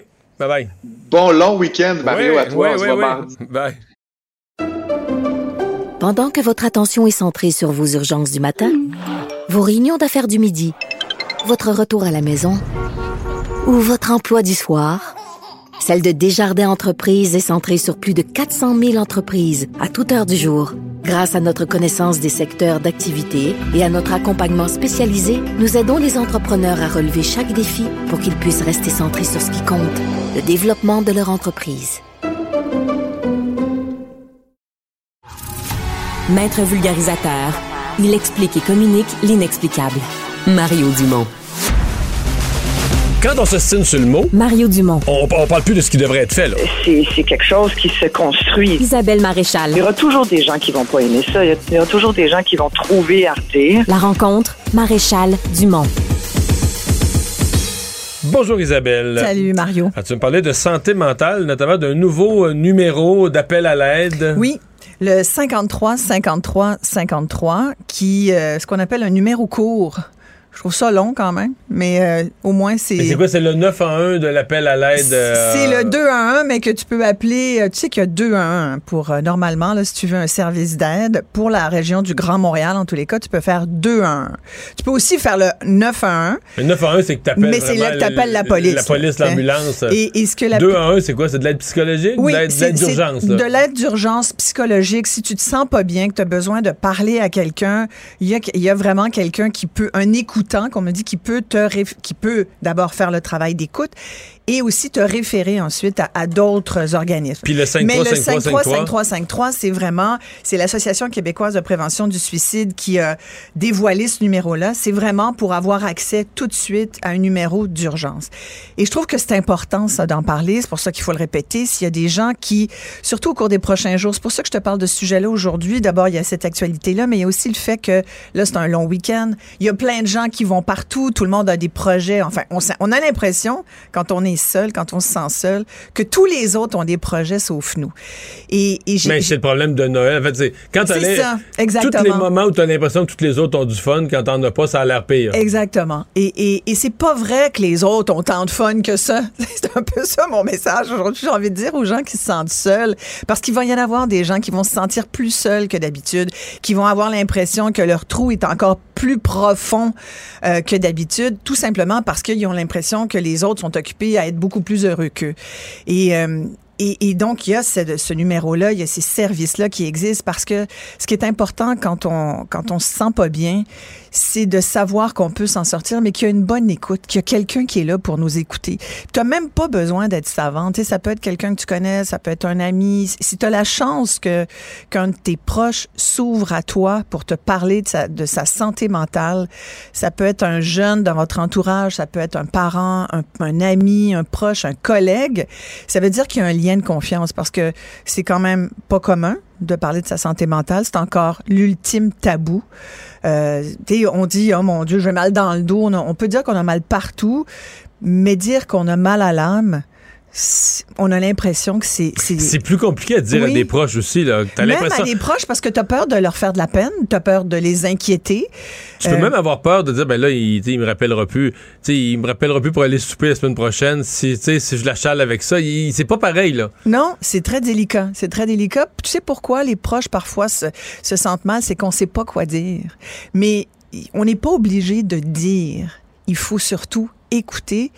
Puis une des meilleures façons, parce que j'ai souvent parlé avec des intervenants de, de euh, que ça soit TELED, Jeunesse J'écoute euh, euh, ou de l'Association québécoise du suicide, et, et surtout dernièrement, je pense que ce qu'il dit, c'est soyez juste une oreille attentive.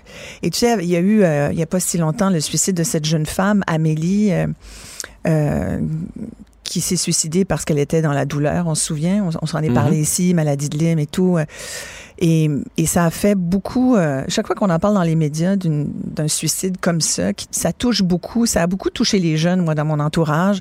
Puis je me rends compte que leur niveau de bonheur, il est pas si haut que ça, tu comprends? Puis euh, j'écoutais aujourd'hui euh, une entrevue euh, sur justement l'indice du bonheur léger, là. Et euh, on racontait, entre autres, que l'indice du bonheur, c'est à peu près, notre indice est quand même assez bas en ce moment. Il est même pas 70% c'est 69,9% Vous irez voir sur le site de l'indice du bonheur léger. C'est même pas 70% Moi, j'ai fait le mien, j'étais un petit peu en, en bas de ça. je me suis dit, ben, coudon, j'étais à 66,4. Mais tu sais, c'est sûr qu'à partir du moment où, où tu t'inquiètes pour l'environnement, à partir du moment où tu réponds à la question, vous considérez-vous très bien informé, bien informé, pas du tout, hein. Tu sais, c'est bien heureux les ignorants, là. C'est un peu ça. Ah ouais, quand plus trop t'es in- informé, plus t'es informé, moins t'es heureux. C'est ça. mais que ça ne vous aimerait pas, personne nous écouter. Mais fait que c'est ça, parce que je l'ai refait plusieurs fois. Puis, tu sais, si tu dis que tu n'es pas trop inquiet pour le climat, puis que tu n'es pas trop informé, puis que tu t'en fais pas de trop de ça, ben ton indice est plus élevé. Fait que ça donne raison à tous ceux qui disent, euh, qui disent, euh, bon, moi, garde, je change de vie, je vais dans le bois, là, je plante mon comme disait euh, euh, euh, quelqu'un cette semaine qui m'a dit, moi, je plante mon ail, m'occupe de mes tomates, puis je fais mes conserves, puis je veux rien savoir. Puis je, trouve, je me dis, ah, ben, écoute, ben oui, c'est une, une posture. Mais si tout le monde se met à faire ça, c'est sûr qu'on va être autonome euh, Oui. d'un point de vue alimentaire, mais on aura peut-être d'autres enjeux. Mais bref, c'est vrai, et c'est vrai que tu dis, puis quand tu regardes ça, tu dis, bon, le bonheur, d'accord. Moi, je me suis, j'ai toujours un peu euh, été contre ce, cette, et puis, es-tu heureux? Quelle question bâtarde quand tu y penses que de demander à quelqu'un, es-tu heureux? Le bonheur, là, ça tient à tellement de choses, puis toi, tu as une définition du bonheur. Moi, je peux en avoir une autre. Moi, j'aime mieux le concept de bien-être. Est-ce que tu es bien? Est-ce que tu as l'impression que est-ce que tu trouves la vie plutôt vivable ou, tu sais, le bonheur? Voyons donc. C'est comme une espèce de concept Ouais. virtuel, tu sais, mais... Alors, l'éloge du bonheur, moi, ça m'a vraiment... Ça me tape ses nerfs en général, puis ça me met de mauvaise humeur. Puis on sait que la mauvaise humeur, ça te met pas heureux. Fait Non, c'est ça. Mais, mais, mais la tendance générale, tu sais, la fameuse chanson de Christophe Maé, là, il est là, le bonheur, là, mais tu sais, Il est où, le bonheur, il est où? Non, mais c'est Ouais. pour bien des gens, le bon, t'es- t'es- il est toujours reporté à plus tard. Tu sais, Si tu le prends pas dans les moments. euh, on a chalet, nous autres, euh, une, une petite affaire sur le mur, c'était écrit en anglais. J'avais trouvé ça dans une boutique, je pense, en Nouvelle-Angleterre, mais ça dit quelque chose du genre. euh, Profite bien des petits moments de ce jour parce qu'un jour, tu réaliseras peut-être que c'était des grands. Exact. Des grands moments. C'est que. très vrai. C'est très vrai. Moi, j'ai envoyé, j'ai acheté mais- une mais- tasse à mes enfants pour dire le bonheur est là où est ma mère? oui, pourquoi pas? Non, mais c'est vrai parce que tu peux toujours te dire, bon, mais là, on a un voyage, on a un voyage prévu dans six mois, ça, ça va être le bonheur. Ah, mais à ce moment-là, tu vas avoir mal dans le dos. Là, ton voyage, tu sais, Mais là, ce que tu viens de dire, tu sais, se projeter dans le temps, ça, c'est magnifique. Ça, c'est souvent un gage, justement, de bien-être. Et le problème en ce moment, si je te parlais des jeunes, les jeunes m'inquiètent plus que les plus, les plus vieux, même s'il y a des aînés. Les aînés, là, qui sont seuls, ça, je veux dire, c'est l'ultime solitude. Tu t'as plus personne qui vient te voir, tu as des bobos partout, puis euh, dans deux ans, tu vas peut-être finir dans un CHSLD. Alors, ça, c'est vraiment pas le fun. Mais, mais ça, c'est se projeter dans, dans la détresse encore plus profonde, dans la vieillesse euh, solitaire. Mais les jeunes, les jeunes à qui on dit, vous avez toute la vie devant vous, ils voient pas comme ça. Moi, j'ai des discussions vraiment intéressantes avec des jeunes de mon entourage qui, qui, qui ont pourtant des projets, qui vont à l'école, qui travaillent, qui ont même, certains ont même des passions là-dedans. Puis leur niveau de bonheur, je, je le trouve vraiment très bas parce que j'ai l'impression qu'ils ont, ils ont de la difficulté à, à se projeter dans une vie dans laquelle ils croient. C'est comme si, tu sais, c'est probablement les mêmes jeunes qui ont pas voté ou qui ont pas, qui avaient pas d'intérêt à la chose politique aussi. Puis tu envie de dire, tu sais, quand tu regardes la nouvelle hier, Joe Biden qui, je- Hey, j'ai mal dormi. Je te jure. Je, voir que Joe Biden commence à dire, c'est une journal de Montréal d'ailleurs qui commence à dire, là, Poutine, c'est peut-être très sérieux, là, sa menace de bombe atomique, de bombe nucléaire. Tu dis, oh mon Dieu. Puis il parle d'une catastrophe. euh, parle de l'apocalypse. L'apocalypse. L'apocalypse. Écoute, Mario, Je pense que- évitons ces mots. On Oui, peut-tu éviter ces Je pense qu'il a mots-là? voulu euh, faire un effet de. Oh là, mais là, on dépasse l'effet. un là, effet politique, là. Ouais, mais c'est un effet extrêmement dangereux. Là. Je veux pas dévier de chronique, mais je veux dire, ça, ça contribue beaucoup à, à être moins heureux aujourd'hui qu'hier. Tu comprends? Parce que c'est un sujet d'inquiétude immense. L'apocalypse, je veux dire, c'est la fin du monde. C'est comme l'ultime. On n'est plus là. Pouf, on n'est plus là. Comment tu peux dire à des jeunes aujourd'hui, hey, sens- sens-toi bien, sois un petit peu plus heureux, alors qu'il y a ça dans les- dans Mais l'actualité? ça, je veux dire, ça, tu vois, moi. Tu vas dire, il y a eu toujours quelque chose de tous toujours. les temps? Mais, mais toujours, toujours. Je veux dire, c'était un jeune en 1600, il avait peur de la peste, euh, tu comprends? Mais c'est, Ouais. à toutes les époques, les jeunes d'une autre époque pensaient que la fin du monde allait venir justement avec Hiroshima, Nagasaki, le nucléaire, euh, ça allait tout détruire. Finalement, là, depuis quoi, 70 ans, on n'a pas utilisé. On a... Mais tu sais, à l'époque de la peste, Là, la durée de vie était pas mal moins longue Oui, mais là, là, maintenant, c'est les changements Et- climatiques. Mais à toutes les époques, les jeunes pensent que, euh, tu veux dire, ils pensent que le problème du moment, c'est la fin du monde, là, tu sais. Ouais, peut-être. Mais en même temps, j'ai l'impression qu'il y a quand même plus d'enjeux aujourd'hui. Ben, écoute, moi, à 20 ans, je pensais pas ça. Je, sais, je pense pas que toi non plus, puis je pense qu'il y a bien des auditeurs qui, qui étaient pas du tout dans une phase comme ça. Aujourd'hui, puis écoute, c'est documenté. Euh, on, parle, je te parlais tout à l'heure de l'Association québécoise de suicide, puis j'avais des chiffres qui sont sortis parce que les hausses des demandes, là, ils ont mis le, service numérique euh, en place. euh, ils ont, ils ont un, service numérique depuis 2020. Là, ce numéro-là, c'est depuis euh, ces jours-ci. Mais depuis donc un an et demi, deux ans, on va dire à peu près, il y a eu 11 000 interventions qui ont été menées. 50% des interventions, c'est-à-dire des appels ou des euh, ou, ou des euh, quand on va te dire bon ben tu peux aller dans tel ou tel autre organisme 50% une sur deux une personne sur deux qui a appelé là, puis qu'on a servi ou écouté c'était un jeune 50 tu sais, c'est- énorme que les jeunes d'aujourd'hui, puis je te parlais de l'indice du bonheur, et euh, c'est pareil, les jeunes de 18 à 25 ans ont un indice de bonheur qui a presque 15 points d'écart avec ceux de, Ah, des ouais. baby boomers. Les jeunes sont pas heureux au Québec, Mario, c'est ça. Et moi, je trouve que c'est un, grand sujet. Pourquoi nos jeunes sont pas heureux? Pourquoi ils sont pas, même si je te dis que le bonheur, c'est relatif, il en reste pas moins que t'aimerais avoir une jeunesse qui soit vraiment plus up la vie que ça. Parce que la vie aujourd'hui finit pas à, à 35 ans, à moins que tu l'aies décidé malheureusement. La vie est longue, tu sais. La vie est longue, puis en même temps, elle est courte parce que oui, tu as plein d'occasions que tu peux trouver euh, du bien-être ici et là, mais c'est comme si beaucoup que ça- de jeunes n'arrivent pas à le trouver. Peut-être ce- que ça rend leur- leurs attentes moins élevées euh, en jeune âge, puis ils vont trouver toute la vie belle après. Mais je sais pas, j'ai l'impression qu'au contraire, c'est parce qu'ils ont des attentes trop élevées. Puis puis il faut en avoir des attentes élevées.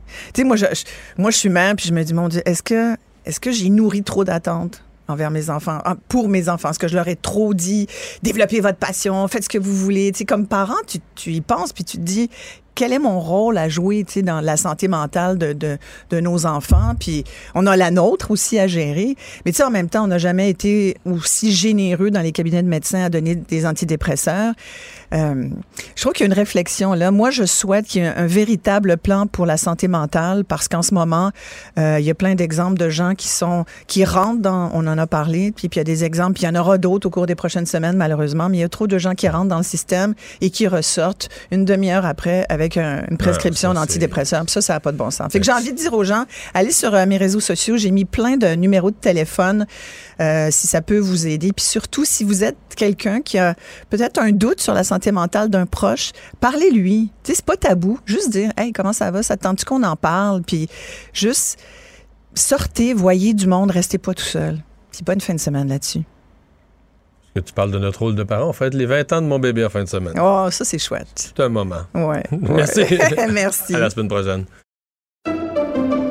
Pendant que votre attention est centrée sur vos urgences du matin, vos réunions d'affaires du midi, votre retour à la maison ou votre emploi du soir, celle de Desjardins Entreprises est centrée sur plus de 400 000 entreprises à toute heure du jour. Grâce à notre connaissance des secteurs d'activité et à notre accompagnement spécialisé, nous aidons les entrepreneurs à relever chaque défi pour qu'ils puissent rester centrés sur ce qui compte, le développement de leur entreprise.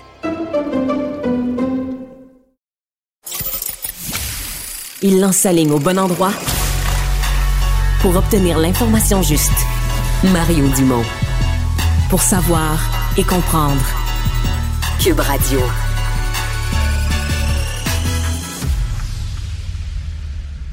Alors tout de suite, on va aller rejoindre Yves Poirier qui est à l'Estérel dans les Laurentides, là où a lieu vers l'heure du dîner une fusillade. Bonjour Yves. Bonjour Mario. Alors euh, quels sont les derniers développements? On parle toujours de trois, trois victimes, trois personnes visées? J'ai vérifié avec la Sûreté du Québec, Mario. Nous, au départ, on avait, quand je dis nous, là, la plupart des médias d'information, on parlait de trois personnes. Là, la SQ nous dit ce soir, elle parle, cet après-midi, pardon, elle parle d'une personne visée au moins.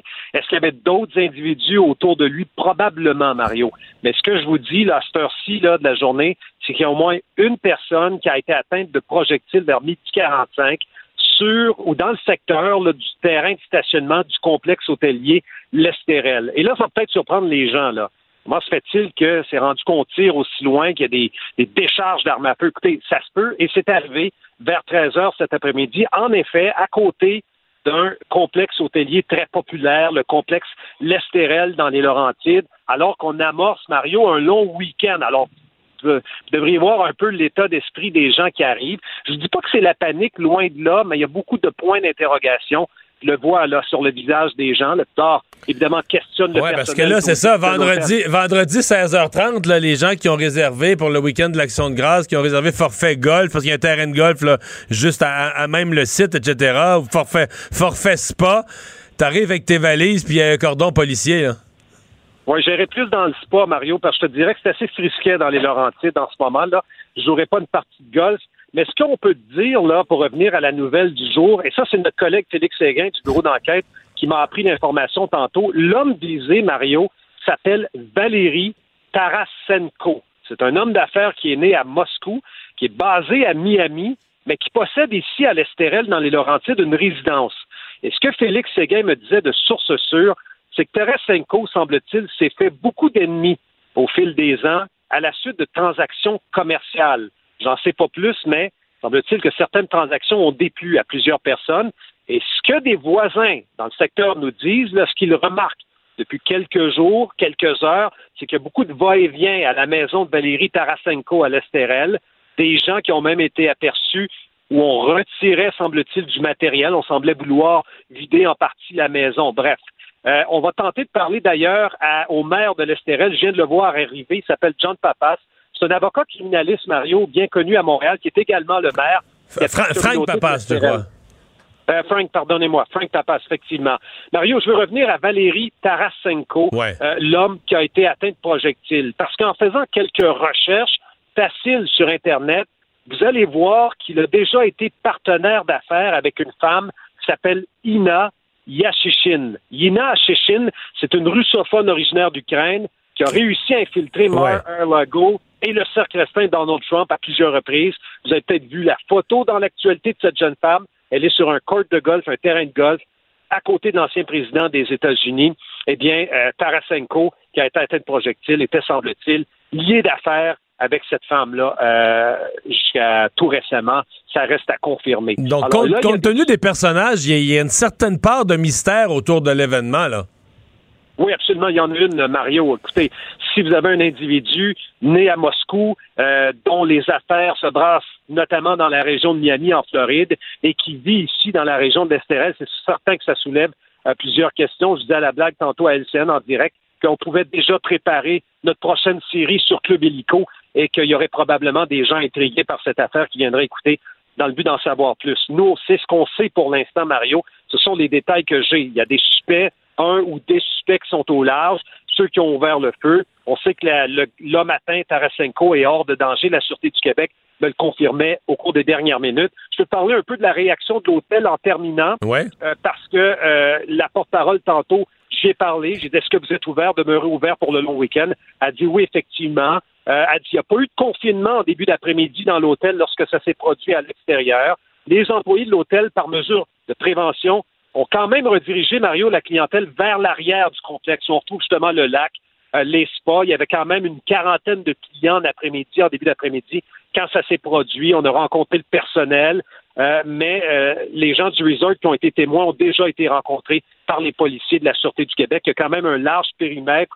En ce moment, c'est un peu complexe pour se stationner parce que le périmètre, justement, entoure le stationnement où la plupart des clients euh, se stationnent habituellement. Alors, voilà pour la situation ici, Yves, euh, en direct du boulevard Fridolin. Est-ce que les policiers ou d'autres autorités là, de la santé euh, se sont prononcés sur l'état de santé de M. Tarasenko? Est-ce qu'on, est-ce que les blessures sont assez graves pour qu'on craigne pour sa vie?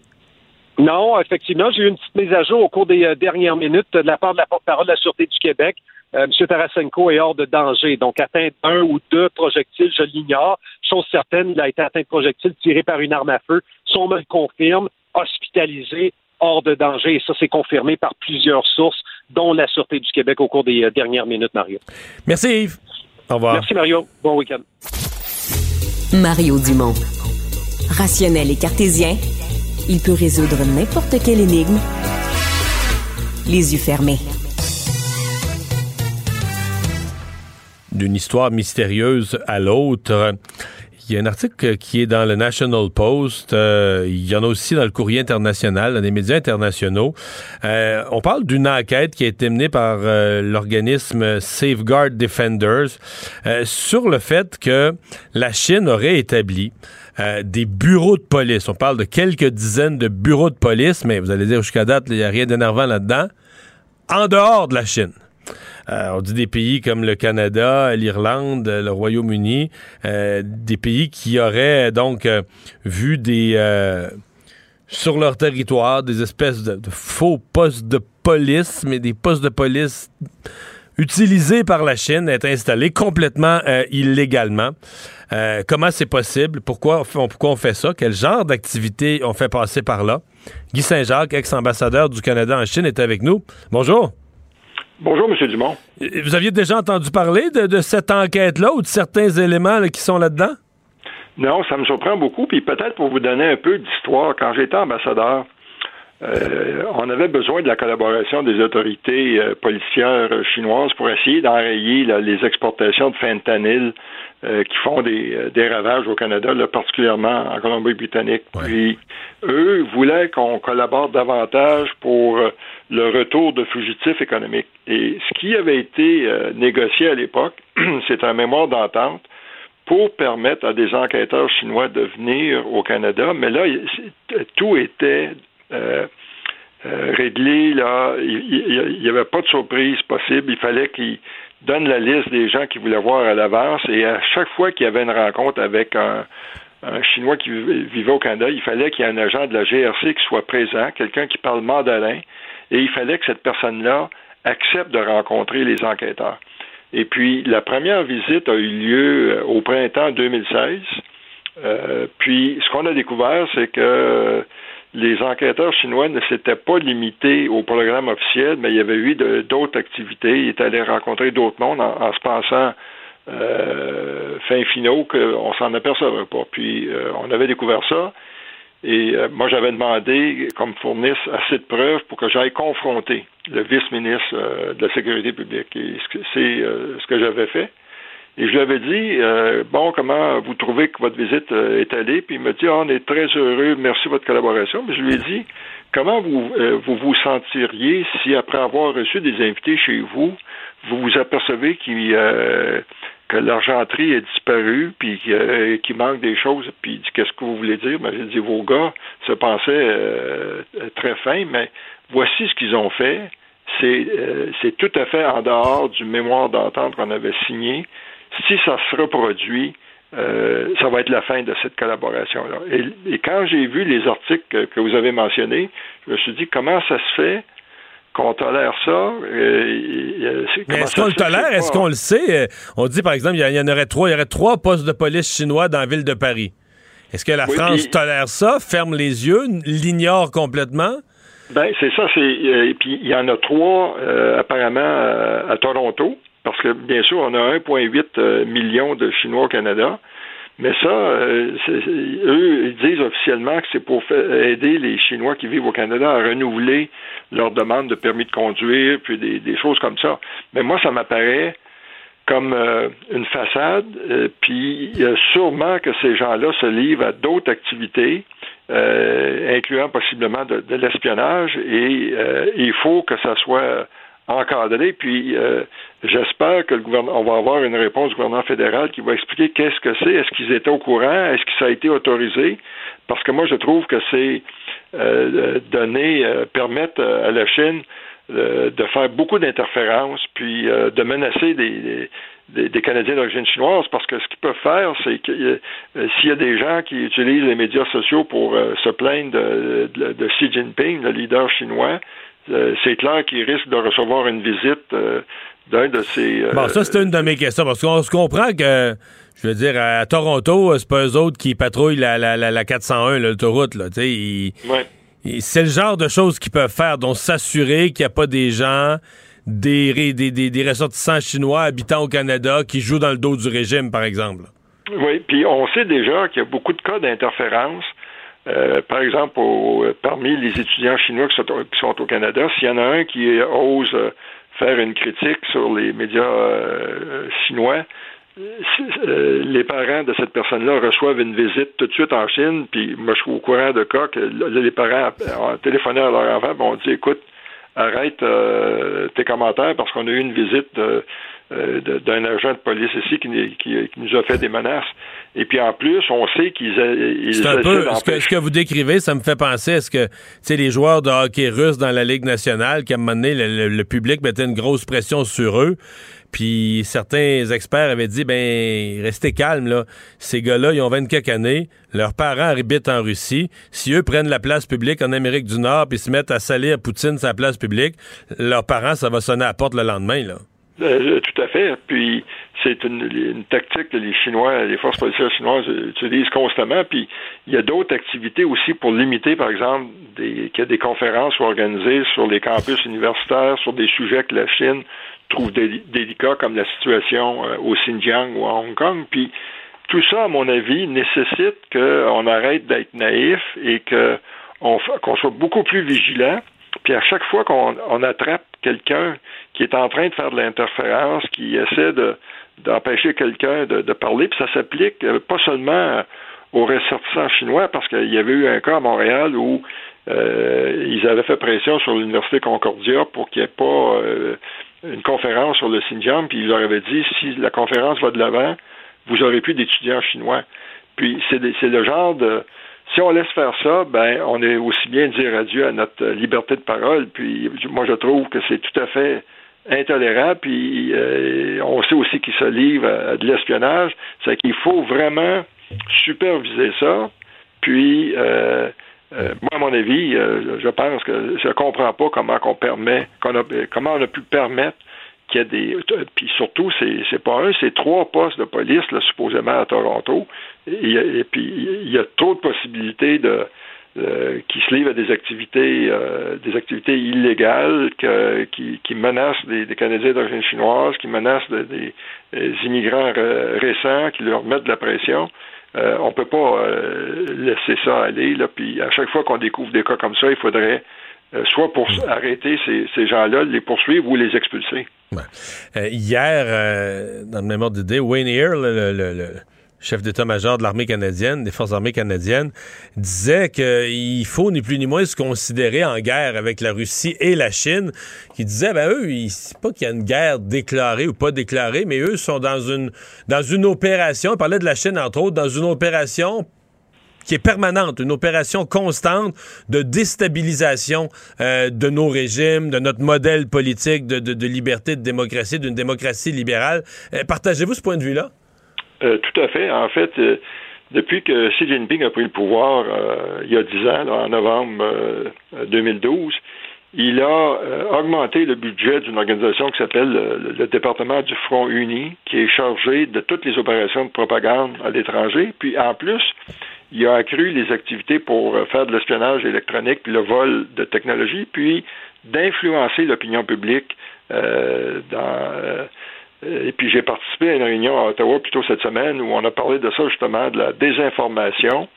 Puis euh, pour vous donner un exemple, lors de la, campagne électorale euh, qui a eu lieu il y a un an euh, à Ottawa, ils ont utilisé, les Chinois ont utilisé les médias sociaux chinois comme WeChat pour dénigrer quatre candidats conservateurs. Il y en ah avait, hein? et, qui avaient été critiques de la Chine, là. C'est ça, puis il y avait, parce qu'eux avaient demandé une stratégie beaucoup plus euh, ferme à l'endroit de la Chine. Et puis c'était quatre députés, ils ont euh, tous les quatre euh, perdu les élections. Puis la désinformation s'était adressée aux Canadiens d'origine chinoise qui allaient voter en disant ces gens-là, si vous les réalisez, vous allez être obligé de vous inscrire à un registre, de déclarer tous vos avoirs, ce qui était complètement faux.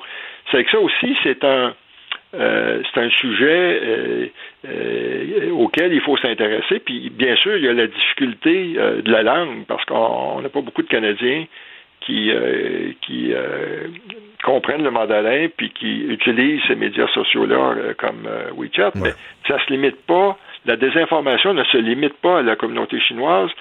C'est vraiment aussi maintenant de, comme vous le disiez, de déstabiliser.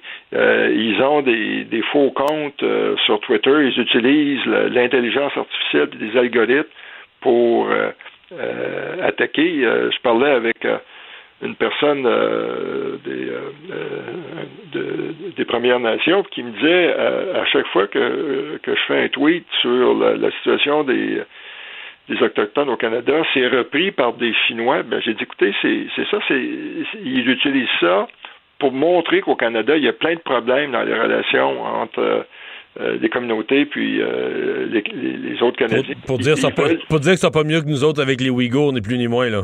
exactement. Exactement. Ça fait qu'il faut, à nouveau, il faut porter attention à ça, il faut s'y intéresser, puis il faut consacrer davantage de moyens parce que ce qui est menacé, ce sont nos valeurs démocratiques. M. Saint-Jacques, merci d'avoir été là. Au revoir. Merci. Bonne fin de journée.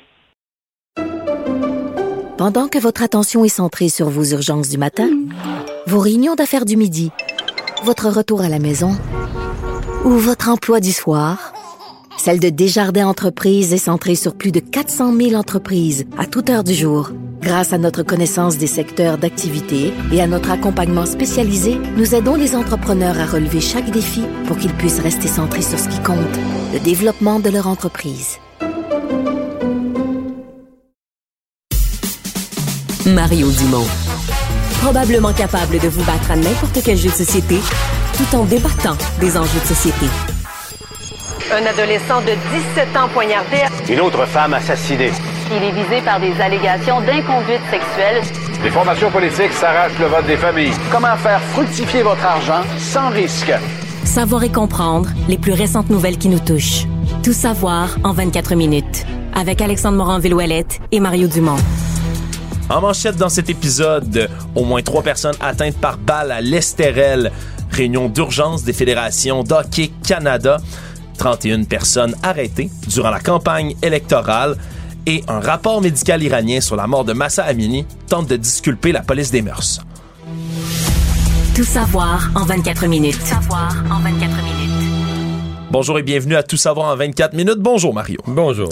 Tout d'abord, c'est cette nouvelle qui se déroule dans les dernières heures. Trois personnes qui ont été visées par balle ce midi au complexe de l'hôtel de l'Estérel dans les Laurentides. Et parmi les victimes, un ressortissant russe qui s'est retrouvé sous les feux des projecteurs récemment, entre autres parce qu'il avait une ancienne collaboratrice, une femme appelée Ina Yashishkin, qui, elle, a fait la manchette après une grande enquête journalistique de médias euh, internationaux, entre autres américains, dans lequel euh, la jeune femme a réussi à infiltrer, en se faisant passer pour une femme du nom d'Anna de Rothschild, réussi à infiltrer le club de golf de l'ancien président américain Donald Trump à Mar-a-Lago et a même pris des photos avec lui. Infiltré, infiltré, c'est ça. Poser avec lui en sa présence. Ouais, poser avec lui, rencontrer des sénateurs républicains de ses alliés proches. Bref, elle avait déjà fait donc la manchette dans les derniers mois. Et ce serait donc une proche de Valérie Tarasenko, 54 ans, qui serait l'une des personnes visées euh, par ces tirs, donc dans le stationnement de l'Estérel.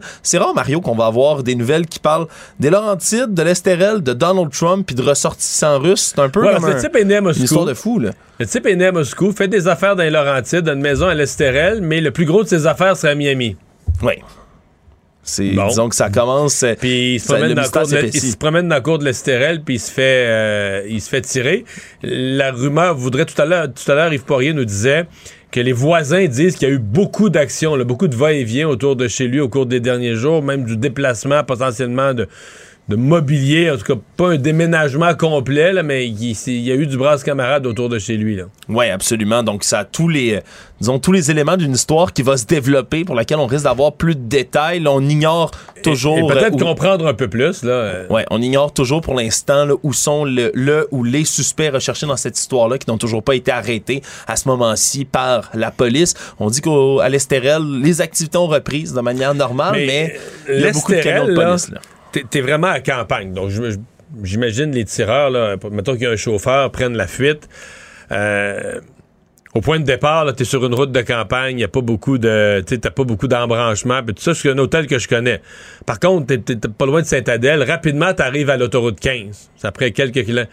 Et là, l'autoroute 15, tu pars vers le nord, tu pars vers le sud. Ouais, c'est une autoroute, tu peux te perdre beaucoup plus là, tu peux te rapidement. perdre plus rapidement. Surtout si tu prends. Tu sais, t'as toujours l'avance quand c'est toi qui poses le geste, là, le temps que quelqu'un réalise ce qui se passe, appelle les autorités, que témoins, que la police se mobilise, euh, une description du véhicule. ça, vérification des caméras de surveillance. Ouais, c'est toujours beaucoup plus long de pouvoir rattraper des gens comme ça, des suspects. Donc, c'est une histoire là, très certainement à suivre qui pourra avoir plusieurs détails et de rebondissements là, assez intéressants. Actualité. Tout savoir en 24 minutes. Toujours dans les affaires policières, quatre ans après sa cavale meurtrière, René Kegel a coupable aujourd'hui à trois accusations réduites de meurtre non prémédité ainsi qu'une accusation de tentative de meurtre. On se souviendra, tout ça s'était passé entre le 2 et le 10 octobre 2018. Avait fait une première victime du nom de Jean-Christophe Gilbert le 2 octobre 2018, un jeune homme de 24 ans. Par la suite, on avait retrouvé son corps à lui en compagnie de celui d'un autre homme, Steve Lamy, sur un chemin à Trois-Rivières.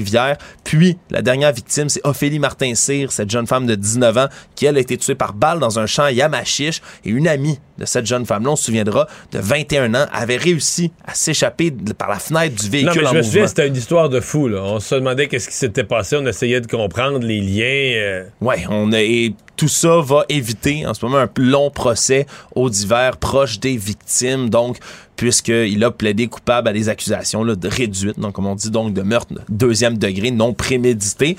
Mais il avait été activement, activement recherché par les autorités. Le René Keg, c'était vraiment une cavale meurtrière qu'il avait entrepris. Finalement, lui avait été arrêté avec un complice, Francis Martel, qui lui a déjà écopé d'une peine de 5 ans et 10 mois pour complicité après le fait. Il y a d'autres co-accusés également en lien avec les événements qui avaient été arrêtés et jugés. Donc ça clôt cette longue saga. Reste à voir. Évidemment, il devrait écoper de la perpétuité, mais on verra exactement combien on lui après- donnera. C'est ça, exact. Après combien de temps il sera admissible à une libération conditionnelle? À mon avis, il y a certaines, il y a toujours les circonstances atténuantes et aggravantes. Là. Je trouve qu'il y a pas mal de circonstances aggravantes dans ce cas-ci. Continue de suivre la saga Hockey Canada qui se poursuit. Euh, du côté de Radio-Canada, on a appris hier qu'il y avait eu là, une réunion d'urgence qui impliquait Hockey Canada, qui impliquait l'ensemble de ses fédérations provinciales et territoriales, parce qu'on se souviendra, là, il y a déjà, euh, après Hockey Québec qui s'est dissocié, la Fédération de hockey de l'Ontario. Par la suite, c'était le tour de Hockey Manitoba, Hockey Nouvelle-Écosse de quitter le navire. je pense que j'ai cru voir passer tout à l'heure Hockey Nouveau-Brunswick dans les dernières minutes. Voilà, Je donc pense. on continue. Ça continue à décrocher. Ça continue à décrocher en grand Par nombre. contre, semble-t-il qu'hier soir, il y avait toujours les provinces de l'Ouest qui supportaient, puis que on n'était pas dans un scénario. Ce qui a été annoncé à la réunion d'urgence hier soir, on n'était pas du tout dans un scénario là, de démission en bloc. On était dans un scénario de gagner du temps, de On pas prolonger. encore là. Ouais, Ouais. absolument. Mais, absolument. mais pourquoi gagner du temps, Mario, dans cette situation-ci, si ce n'est que pour cacher autre chose là, dans cette Ben, situation c'est ça que c'est l'impression que ça finit par donner. Et c'est comme si là, on est entré dans Hockey Canada par le chemin de, de- de- de- des agressions sexuelles ou de leur façon de gérer les agressions sexuelles. Mais il y a peut-être autre chose, là. Là, on apprend que M. Smith, là, le Scott Smith, le directeur, c'est un gars qui gagne au-dessus d'un million par année. Euh, ce matin, je parlais à l'ancien ministre des Sports, Denis Coderre, qui disait, qui me disait en ondes, écoute, là, euh, ça a l'air que non seulement gagne un million par année, mais il y aurait, il y aurait pour le, le- le PDG d'Hockey Canada peut-être une participation à certains droits de télévision, une part, une tranche sur les droits de télévision. Ouais, puis ça, ça vaut cher. Les, Dieu Ben, sait que ça vaut cher, oui. les droits de télévision. Et, et dans le fond, ça ramène toute la pression sur Bell. Parce que la plupart des autres commanditaires ont décroché, incluant maintenant Nike. Ouais, Nike, euh, la marque prestigieuse là, de vêtements d'équipement Qui sportif. était un des retiré. derniers là, qui, était resté fidèle. Ouais, 2 millions par année que ça rapportait à Hockey Canada, puis c'est un partenariat qui dure depuis 1999. Donc quand même, Quand là, même. Ce, ce scandale-là a réussi à couper des liens qui sont assez importants. Puis, ouais. Puis Donc, je- donc, ça veut dire que le gouvernement a coupé ses, ses fonds. Les, les, euh, commanditaires ont coupé des fonds. C'est au moins la moitié des fonds d'Hockey Canada. Sauf que, parmi les autres fonds, il y a les droits de télé sur les championnats juniors, etc. Et là, le- le- celui qui signe les chèques, c'est Bell.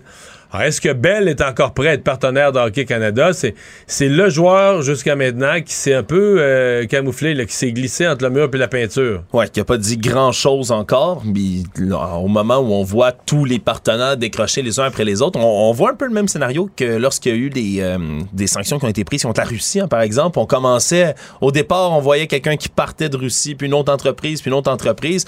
Là, vers la fin, on commençait à regarder, bon, c'est qui encore qui reste en Russie? On risque commencer à faire ça avec les partenaires là, de Hockey Canada. Les derniers qui n'ont pas quitté le navire risquent de se faire pas mal pointer du doigt. Et dans les dernières heures, Mario, des dernières minutes même, il y a un journaliste de CTV qui a fait part, entre autres, d'une motion qui a été signée là, euh, à la fois par le maire d'Halifax et le maire de Moncton, qui disent qu'eux sont en train de repenser s'ils veulent recevoir le tournoi des juniors, le championnat junior mondial des, euh, des garçons, qui est supposé se tenir en 2023 dans leur ville. Ils disent, évidemment, reçu par Hockey Canada, on est en train de se poser la question est-ce qu'on veut toujours recevoir ce championnat-là? Ça risque de changer, donc euh, vraiment, ça aussi, c'est une nouvelle tuile qui s'abat de plus sur la tête de Hockey Canada. Tout savoir en 24 minutes.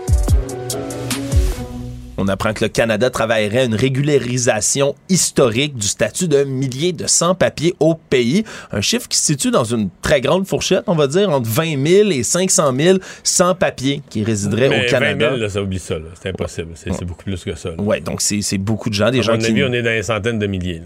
Oui, et c'est le ministre fédéral de l'immigration, Sean Fraser, aujourd'hui, qui a dit qu'il n'y avait pas encore là, de date précise pour dévoiler cette politique-là, mais qu'on veut se baser, entre autres, mais sur des programmes qui ont déjà été mis en place, programmes pilotes, par exemple celui des anges gardiens, qui a été mis en place pendant la pandémie de COVID-19, au moment où on manquait le plus de mains. On dit que c'est des gens qui travaillent, règle générale, dans des milieux urbains, dans des secteurs saisonniers, qui sont non structurés, par exemple ben, la construction, l'agriculture, les soins ou encore l'entretien ménager. Est-ce que c'est une mesure qui, qui, qui se veut rassurante, celle-là? Ben, Il va falloir la regarder. Là. Ben, Il y a une partie, on dit que c'est des gens qui sont déjà ici. Et pour certains, euh, c'est carrément des gens qui vivent sous le radar. Donc, ce qui veut dire qu'ils ne peuvent pas. Je sais pas combien il y en a dans cette catégorie-là, mais ils peuvent pas travailler euh, de façon déclarée. là. Ils ne peuvent que travailler au noir, faut jamais qu'ils se fassent arrêter par la police pour un excès de vitesse ou pour quoi que ce soit. Non, parce qu'ils vont se faire remarquer. Oui, oui, ce ils peuvent pas être arrêtés. Là. Ils sont ici euh, sous le couvert de, de- de l'anonymat ou clandestinement. Euh, ils n'ont pas le droit à aucune protection. Là, si le boss euh, respecte pas les règles ou les paye en bas du salaire minimum, ils peuvent pas appeler à CNESST. Ils n'ont aucun Ouais, recours en ça- aucune matière. Ça peut créer plein d'abus, justement. Absolument. là. Donc ça, c'est un bout. Maintenant, c'est là où j'ai un malaise, tu te dis, OK, mais tous ceux qui, par exemple, là, prenons tous ceux qui ont fait le- leur passage devant la commission du statut de réfugié, se sont fait dire non. Vous n'êtes pas, au sens des lois du Canada, vous n'êtes pas un réfugié, vous devez retourner dans votre pays. Ils sont pas retournés, ils, sont, ils se sont cachés, ils sont restés au Canada clandestinement. Ben, tu les régulariser, c'est comme c'est comme quasiment se moquer de nos propres lois, c'est se moquer de nos propres processus. Tu te dis, OK, jusqu'où? Bon, tu peux dire, ben, c'est arrivé il y a bien longtemps, on les a échappés, ça fait huit ans qu'ils sont ici, on régularise. Mais tu le régularises pour celui qui a huit ans, mais celui qui s'est fait dire non par la commission, la même commission il y a trois mois. Est-ce que tu dis, OK, ben, tu nous as demandé si tu es venu demander au Canada le statut de réfugié. On a étudié ton dossier, on a dit non, tu peux pas avoir le statut de réfugié. T'es pas un réfugié, t'es pas menacé dans ton pays. On va te retourner chez vous. T'as fui, tu t'es caché, on n'a jamais pu on on n'a jamais pu t'attraper pour te retourner chez vous. Puis là, on te régularise comme un citoyen canadien. Tu vas te dire, OK, mais c'est dommage pas sérieux le processus. là. Le, le processus que je viens Ouais. de passer est dommage pas sérieux. Sans compter l'injustice pour les gens, par exemple, Qui ont été déportés, là, ouais, qui qui ont ont- été déportés, ou même les gens qui tentent d'avoir un, un statut de citoyen permanent ici au Canada, qui se le voient refuser, c'est qui doivent pour rentrer ça chez que j'ai eux. un certain problème. Je dis pas que dans certains cas, puis on a des besoins. Il y en a qui sont sur le marché du travail. Tu dis, écoute, dans la vraie vie, là, ils vivent chez nous. Ça fait des années qu'ils vivent chez nous. Ils ont un travail. Euh, on a besoin de leur, effort de travail. Je comprends. Mais il va falloir voir les détails. Il- ce matin, Pablo Rodriguez, le, lieutenant du Québec, dans le gouvernement Trudeau, me disait il n'est pas question de faire ça sans euh, consulter les provinces. J'ai hâte de voir ce que le gouvernement euh, de François Legault va dire. Est-ce parce qu'on est dans un contexte quand même euh, tendu, disons-le déjà. tendu, puis il y a l'apprentissage du français. S'il y en a qu'on veut, s'il y en a qui vivent ici depuis des années mais parlent pas un mot français, est-ce qu'on accepte de les faire régulariser? Euh, donc, il y a vraiment beaucoup, beaucoup de questions. J'ai hâte de voir aussi la réaction. Celui qui n'a pas réagi jusqu'à maintenant, c'est Pierre Poilievre. Oui, le chef Est-ce que le Parti officiel. conservateur va se prononcer contre ça complètement? Est-ce qu'il va se prononcer pour ça? Parce qu'en même temps, il y a un double défi pour les conservateurs. On est du côté de la loi, de l'ordre en général. On n'aime pas tellement ce genre d'affaires-là que tu viens rendre légal après coup ce qui est illégal. Mais M. Poliev a toujours dit il faut garder, faut, faut élargir la base, il faut aller chercher le- la banlieue de Toronto. Pour ça, il faut se rapprocher des communautés culturelles. Ouais, pour gagner les prochaines élections, ils n'ont pas le choix d'aller gruger un peu ces secteurs-là dans lesquels ça, va les- être à, ça va être à surveiller, mais moi, j'ai mes réserves. là. Sincèrement, j'ai mes réserves sur le comment. Santé Canada a homologué aujourd'hui un deuxième vaccin qui cible des sous-variants de la COVID-19, soit le BA4 et le BA5.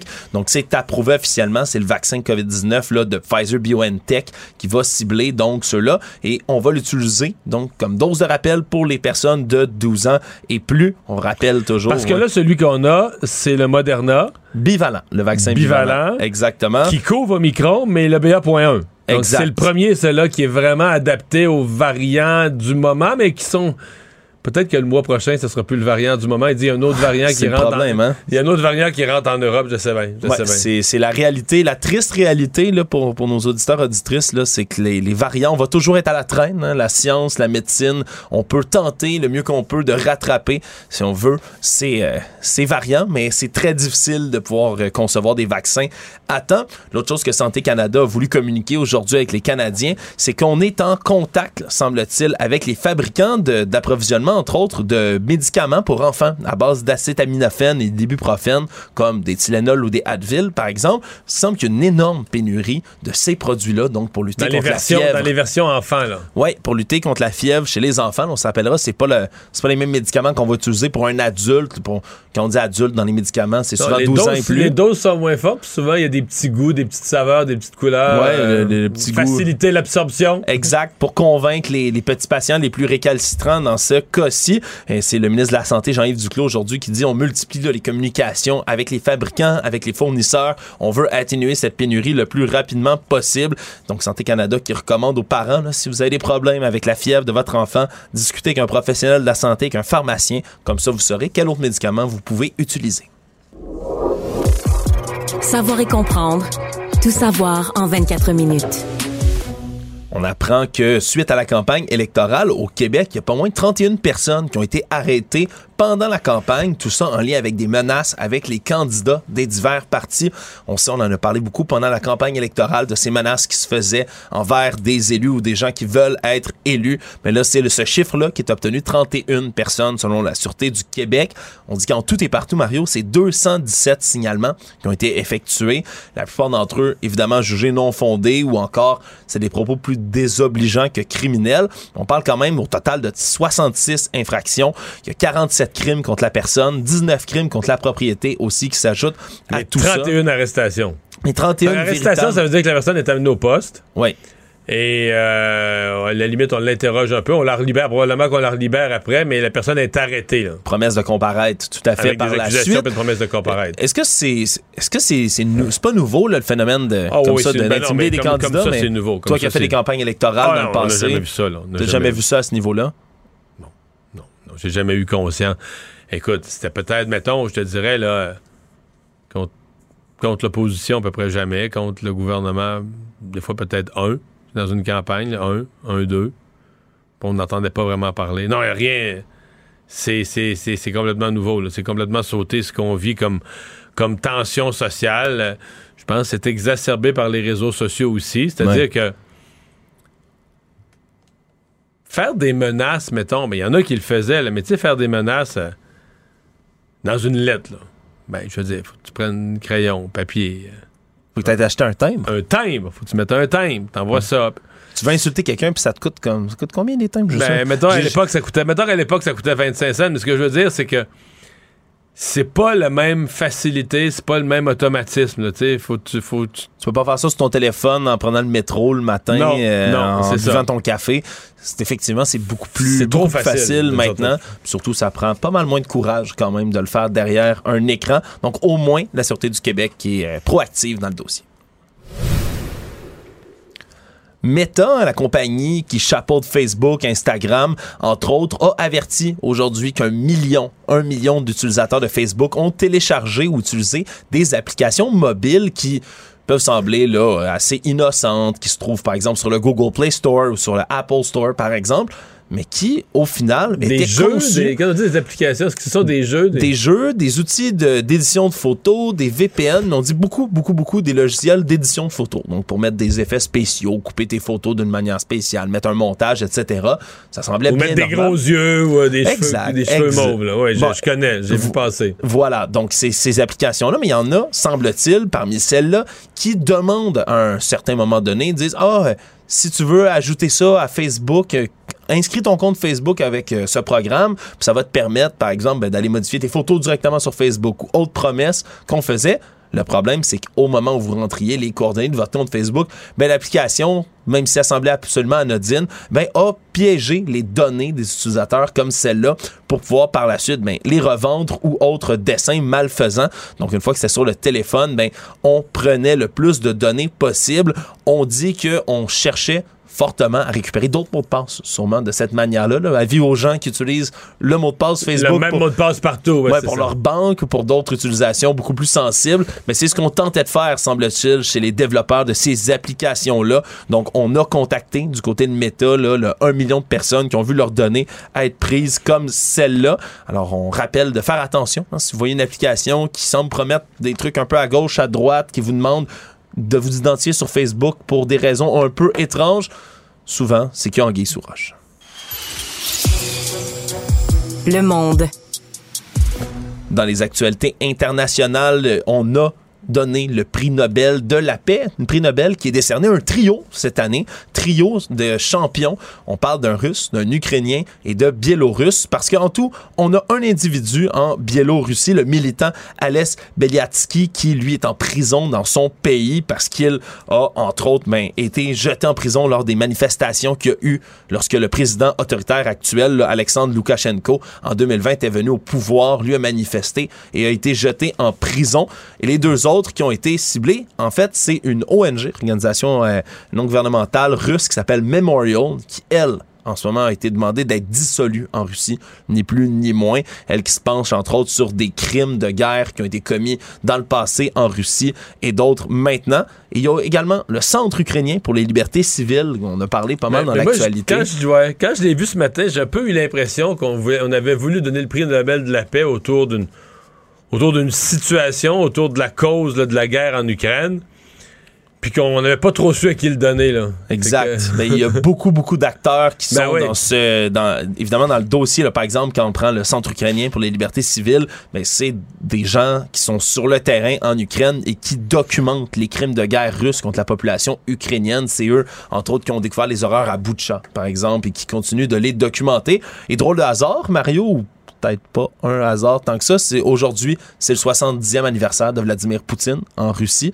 Et donc, euh, ça tombe le jour de son anniversaire. C'est la ça. fête de Poutine aujourd'hui. Ouais, c'est son, c'est son anniversaire, très exactement, aujourd'hui. Donc, on a, euh, on a remis ça aujourd'hui en même temps. Est-ce que c'était, euh, à, à savoir si c'est un pied de nez qui lui était fait? Les gens du Nobel ont répondu non, non, pas du tout, mais ça tombe aujourd'hui. Donc, disons que ça tombait quand même bien pour envoyer un certain mettons. message.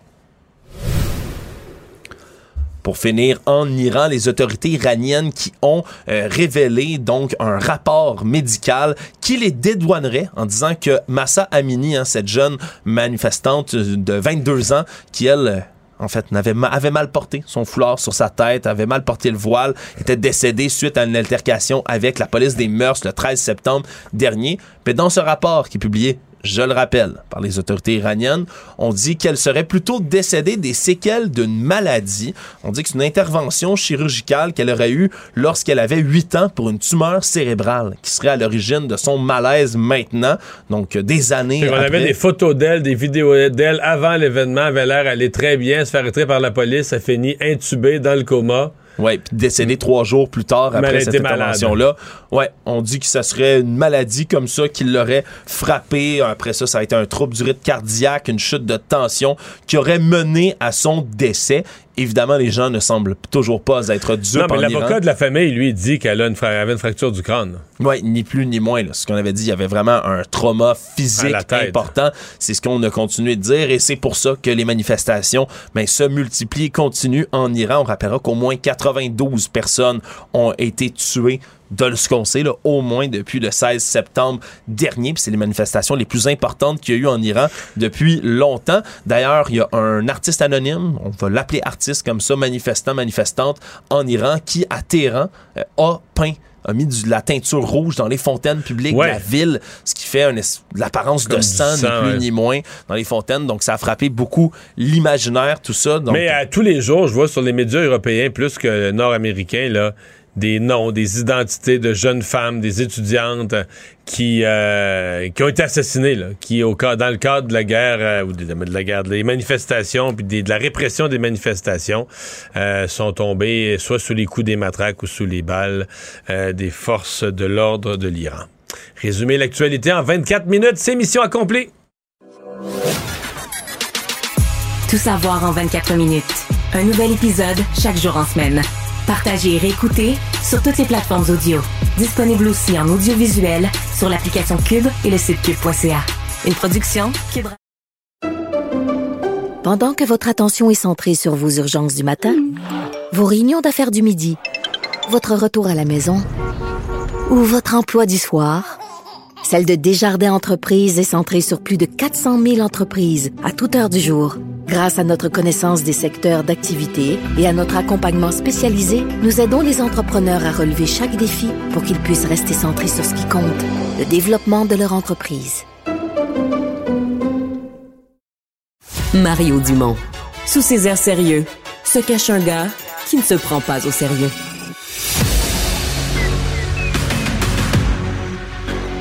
Emmanuel Latraverse. J'ai pas de problème philosophique avec ça. Mario Dumont. Est-ce que je peux me permettre une autre réflexion? La rencontre. Ça passe comme une lettre à la poste. Et il se retrouve à enfoncer des portes ouvertes, là. La rencontre Latraverse. Dumont. Bonjour, Emmanuel. En point de presse en solo ce matin euh, de Pascal Bérubé du Parti québécois qui agissait un peu comme leader parlementaire, donc faisait comme une espèce de sortie sur les questions de procédure, mais où on a bien compris, il a rappelé l'importance pour le Parti québécois d'être reconnu, d'avoir les, les moyens à l'Assemblée nationale de faire leur travail, et on a bien senti vers la fin de son point de presse, il amenait toute la pression sur euh, le Parti libéral et sa chef, Mme Anglade. Ben, c'est clair que c'est sur les épaules du Parti libéral que repose la pression parce que c'est le Parti libéral qui bloque l'idée même d'ouvrir la porte à la reconnaissance des partis comme le Parti québécois et QS à l'Assemblée nationale. On va leur expliquer parce que pour être reconnu à l'Assemblée nationale, donc avoir le statut de parti, le temps d'antenne, les budgets, tout ce qui vient avec, le pouvoir, faut avoir, tu le sais, Mario, obtenu soit 15 sièges 12, ou 12 20 sièges. 12 sièges ou 20 excuse-moi. c'est ça. 20 des voix. EQS et euh, le Parti québécois sont en bas de ça.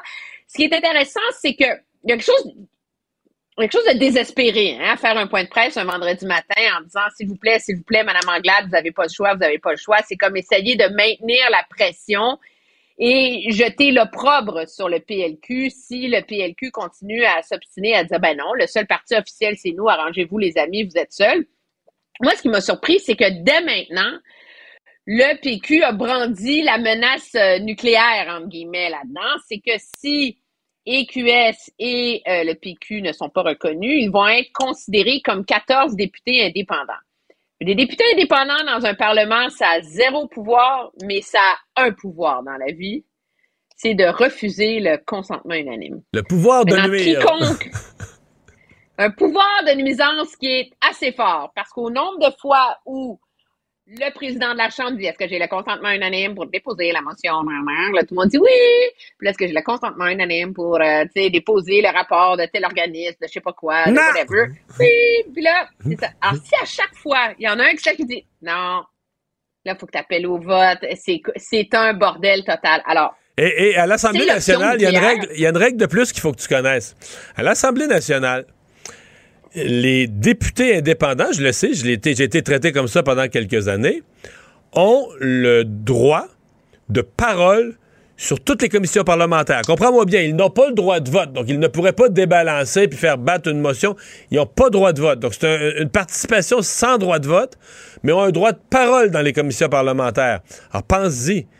Mettons que tu veux retarder une commission parlementaire, si les 14 se tirent une chaise dans, dans la salle de commission parlementaire et réclament leur droit de parole de parler 20 minutes sur toutes sortes de sujets en commission parlementaire, écoute, tu peux rallonger. Non, non, tu peux rallonger des travaux. à- tu peux rallonger les travaux longtemps. Puis moi, ce qu'on me faisait valoir, puis je connais pas, je suis moins ferrée sur la procédure parlementaire à Québec qu'à Ottawa, mais c'est que objectivement, à 23, là, à euh, 21, de toute façon, ça va être difficile pour le Parti libéral de jouer son rôle d'opposition officielle sans quelque part une collaboration des autres partis, là, à cause des quorums sur les euh, sur les commissions parlementaires et de tout le reste. Ouais, Alors, moyen, ouais. le PQ sort à plein régime et se dit finalement victime collatérale hein, du, de la de la, la haine viscérale euh, qu'inspire Québec solidaire au Parti libéral. Mais je Le pense Parti que c'est libéral, c'est clair, c'est cool.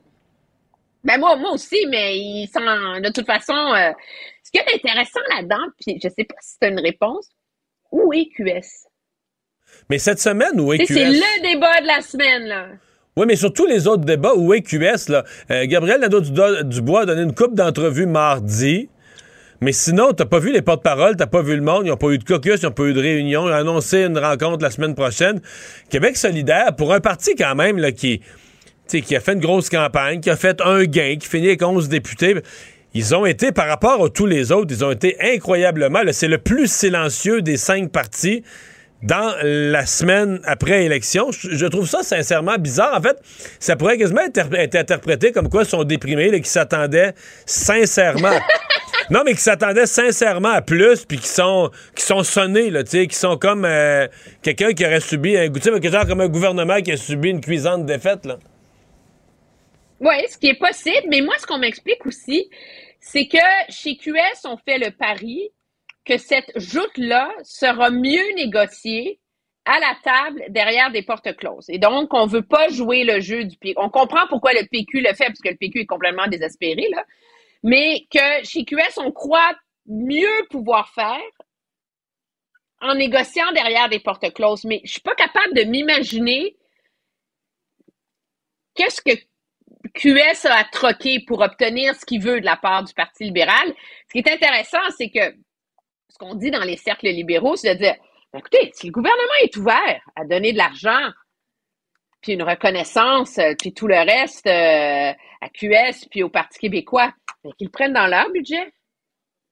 Non, Ils prennent dans leur temps de parole. Ouais, mais non, non, mais ça, c'est. Pourquoi ça, nous, on partagerait? Mais là, ça marche pas de même. Là. Pour les peu- budgets, pour les budgets, c'est vrai. Le gouvernement pourrait, dans certaines circonstances, avoir le pouvoir de voter par le bureau de l'Assemblée nationale, d'imposer. Ça, ça se ferait. Il- Mais sur les temps de parole, là, non. là, le président, lui, doit distribuer les temps de parole de l'opposition.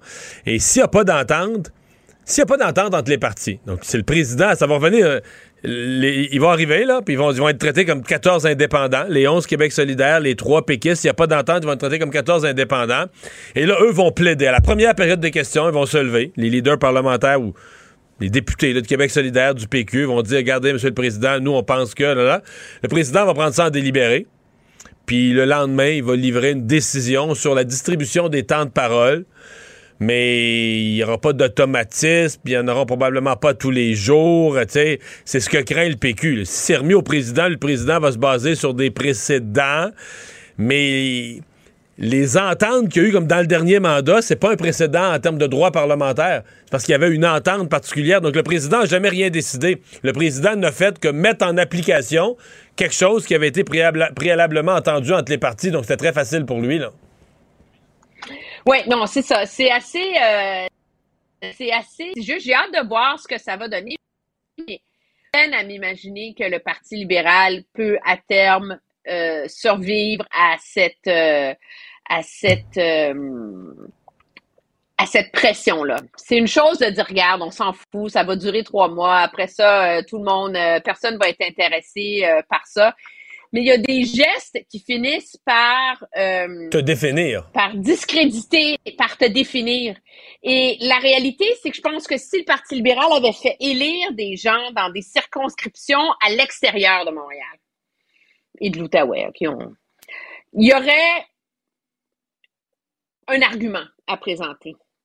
Mais dans la mesure où ils se sont littéralement effondrés à l'extérieur de Montréal et d'une circonscription de l'Outaouais, ils parlent, ils peuvent même pas prétendre que leur option politique parle pour, Pour les le Québécois Québec, non, de la ça. Mauricie, de l'Estrie et de tout le reste. Alors, ça va être vraiment, ça va être vraiment euh, intéressant, je pense, comme, euh, comme débat à, à suivre. Mais moi, Pascal Bérubé exigeait que ce soit réglé d'ici à ce que les députés soient assermentés? Non, non, oublie ça, là. Non, non, non, non. Ça, ça- Personne qui va, se- va accepter le fusil sur la tempe, là, ça sera pas réglé avant que les travaux reprennent là, plus tard au mois de novembre. Ça, j'en suis convaincu. Je pense bien que tu as raison. Bonne fin de semaine, Emmanuel. Merci. Au revoir. Au revoir. Pour savoir ce qu'il y a à comprendre, Mario Dumont.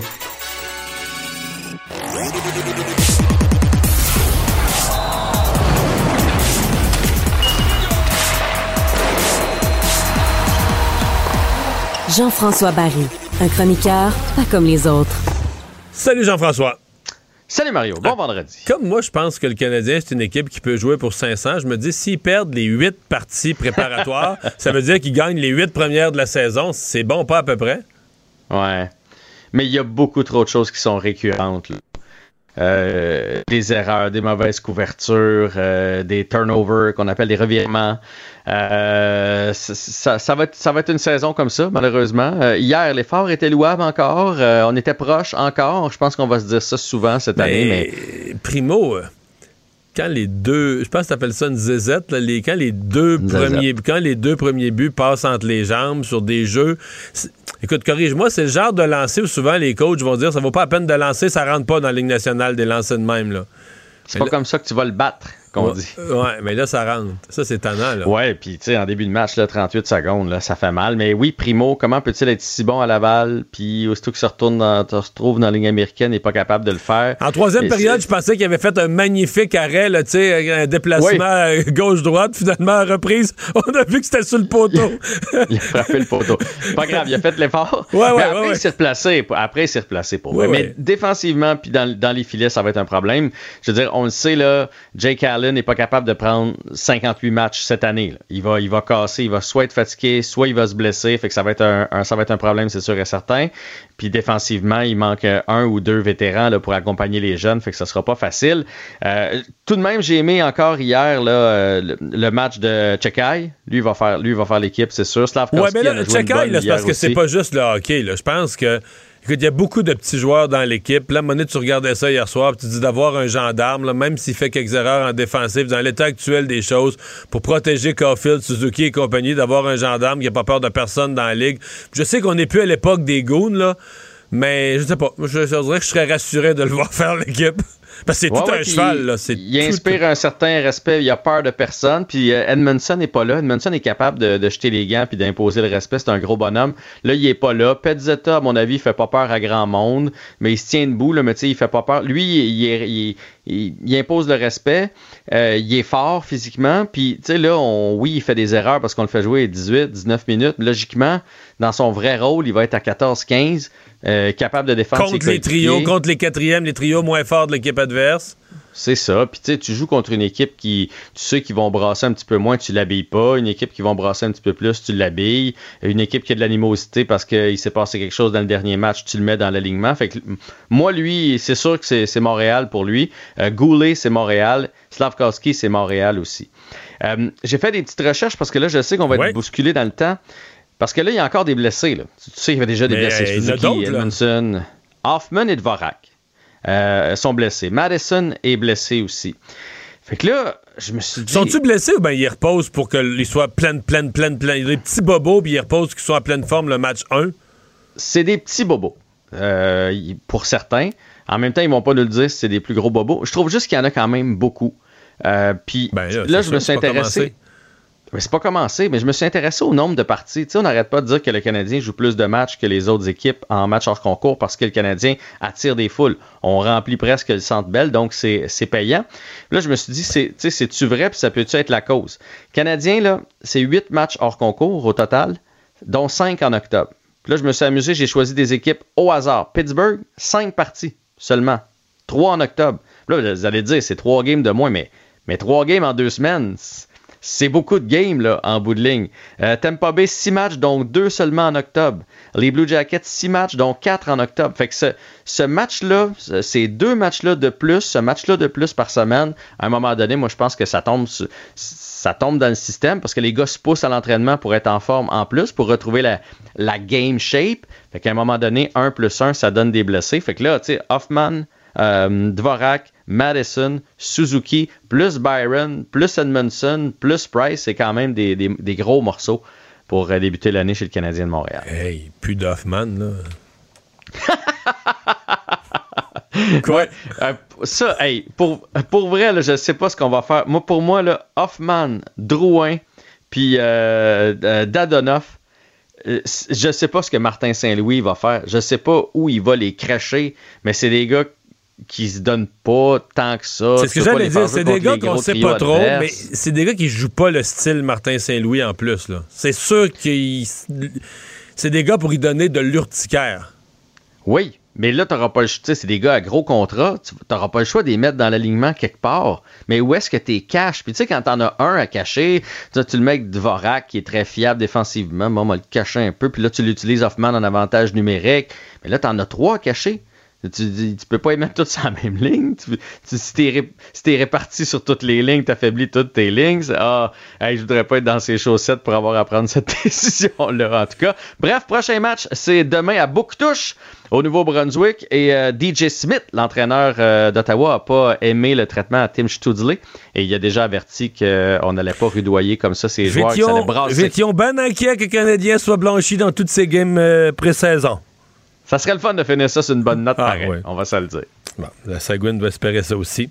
Euh, parce que c'était une imitation bon? de, de l'accent de la- imitation. ouais, de- de reconnu. l'accent de Bouctouche. Euh, série euh, dans le baseball majeur? Oui, baseball majeur, ça commence. Euh, J'écoutais ça juste avant qu'on se parle. 3-0 malheureusement pour Seattle contre euh, les euh, Jays. Cet après-midi, Cleveland a gagné contre les Rays et les autres séries, c'est les Phillies contre les Cars, les Padres contre les Mets. Puis là, vous allez dire, c'est pas grave, les, les Blue Jays perdent la première. Oui, c'est un 2-3. là. On a ajouté des équipes en série. Il y a maintenant six équipes. Les deux premières ont laissé passer, mais les autres, c'est un 2-3. Fait que ça peut aller assez vite et la moins bonne des deux équipes est capable de voler la série. Reste 20 secondes. euh, les matchs football, soccer.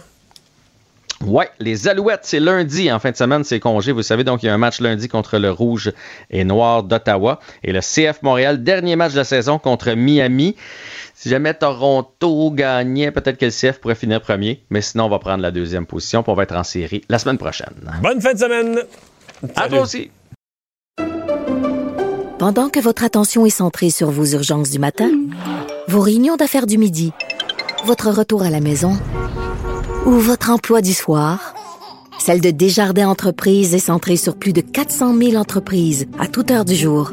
Grâce à notre connaissance des secteurs d'activité et à notre accompagnement spécialisé, nous aidons les entrepreneurs à relever chaque défi pour qu'ils puissent rester centrés sur ce qui compte, le développement de leur entreprise. Pour savoir ce qu'il y a à comprendre, Mario Dumont. Cube Radio. Cube Radio. En direct à LCN. C'est le moment d'aller retrouver notre collègue Mario Dumont. Euh, bonsoir, Mario. Bonsoir. C'est certainement le premier combat du euh, PQ de demander au Parti libéral de Dominique Anglade d'avoir le statut de groupe parlementaire avec Québec solidaire, ce qui leur permettrait euh, d'avoir plus d'argent, plus de budget et plus de temps de parole aussi pour poser des questions au Salon Bleu. On va écouter ensemble Pascal Bérubé. Si le Parti libéral décide de maintenir la ligne dure, il y a un problème majeur pour le fonctionnement du Parlement. Ça voudrait dire 14 députés indépendants avec 14 vétos pour empêcher, bloquer des mesures importantes. Ce dont vient de parler Pascal Bérubé, Mario, qu'est-ce que ça signifie au juste 14 députés indépendants qui mettraient leur droit de veto? Ouais. Ben, moi, je trouvais que c'était un peu vite pour arriver aux menaces. Là. Sur le plan stratégique, moi, j'aurais pas dit ça si j'avais été lui ce, ce matin. Je trouvais, tu sais, on est à l'étape, pour le monde, là, on commence ces discussions-là. On est déjà à l'étape des menaces. Mais la menace, elle est bien réelle parce que il y a un paquet de procédures parlementaires où ça prend l'unanimité, où ça va beaucoup plus vite avec l'unanimité, tu sais, où le président demande toutes sortes de circonstances, des dépôts de documents. Mais généralement, euh, le président demande est-ce que consentement pour faire ceci, tout le monde dit oui, ça se fait en 10 secondes. là. Mais si à chaque fois, tu as une voix qui dit non, euh, ça retarde. Dans certains cas, il faut passer au vote. Ouais. Euh, là, le vote, c'est- ça peut vraiment. Puis là, à 14, euh, à 1, c'est une chose, mais là, ils sont 3 péquistes, 11 Québec solidaire. Si on leur refuse tout statut de, de reconnaissance de parti puis qu'on les force à être traités, le règlement de l'Assemblée nationale est mal écrit là-dessus. En passant, il devrait être réécrit, là, mais on les forcerait à être traités comme des députés indépendants. Ben, c'est ça. S'ajoute à ça les commissions parlementaires, parce qu'un député en commission parlementaire n'a pas droit de vote, un député indépendant. Mais il a droit de parole. Imaginons que les députés indépendants se mettent à utiliser, là, ils se tirent une chaise les 14 des, des 14 des commissions parlementaires, puis ils réclament l'usage de leur droit de parole, donc on pourrait retarder beaucoup, beaucoup, beaucoup. La limite de ça, Julie, il y- il y a deux limites de ça. La première, c'est que si tu compliques les travaux parlementaires, tu fais suer le gouvernement. Or, c'est Mme Anglade, c'est l'opposition officielle, c'est l'opposition libérale qui, pour l'instant, met les freins, là, qui veut pas partager le- le- les blocs d'opposition avec le PQ et Québec solidaire. Donc, tu punis pas nécessaire- nécessairement celui que tu voulais punir. La deuxième chose, c'est auprès du public. Moi, je pense que si tu fais ça quatre jours, là, la population va dire c'est bon, ça, tu sais, là, ils brassent, puis ils veulent se faire entendre, ils défendent leurs droits, puis c'est correct. Si tu fais ça six mois, le monde va être tanné. Le monde va dire ben là, coudon, on vous a élu au Mm. Parlement pour faire marcher la santé, l'éducation, pour travailler pour nous autres, là, pas pour vous Ouais. battre euh, vos, droits, vos droits de parole à l'infini, puis vos, vos budgets de recherche. Il y a une limite à ça, là, tu sais. Parce que le parti de la CAQ s'est montré ouvert. là. Il y a vraiment une réticence du côté Ouais, des mais- libéraux. C'est- C'est quoi le calcul politique des libéraux, Mario? Ben, pour la CAQ, il n'y a pas vraiment de prix à payer. La CAQ, sont le gouvernement. Donc, c'est le partage des temps de, des temps de parole, de l'opposition avec eux. Dans le fond, la CAQ, que les questions arrivent toutes de là ou un peu de là, un peu de là. Il va falloir qu'ils répondent pareil. C'est pas- C'est vraiment le Parti libéral.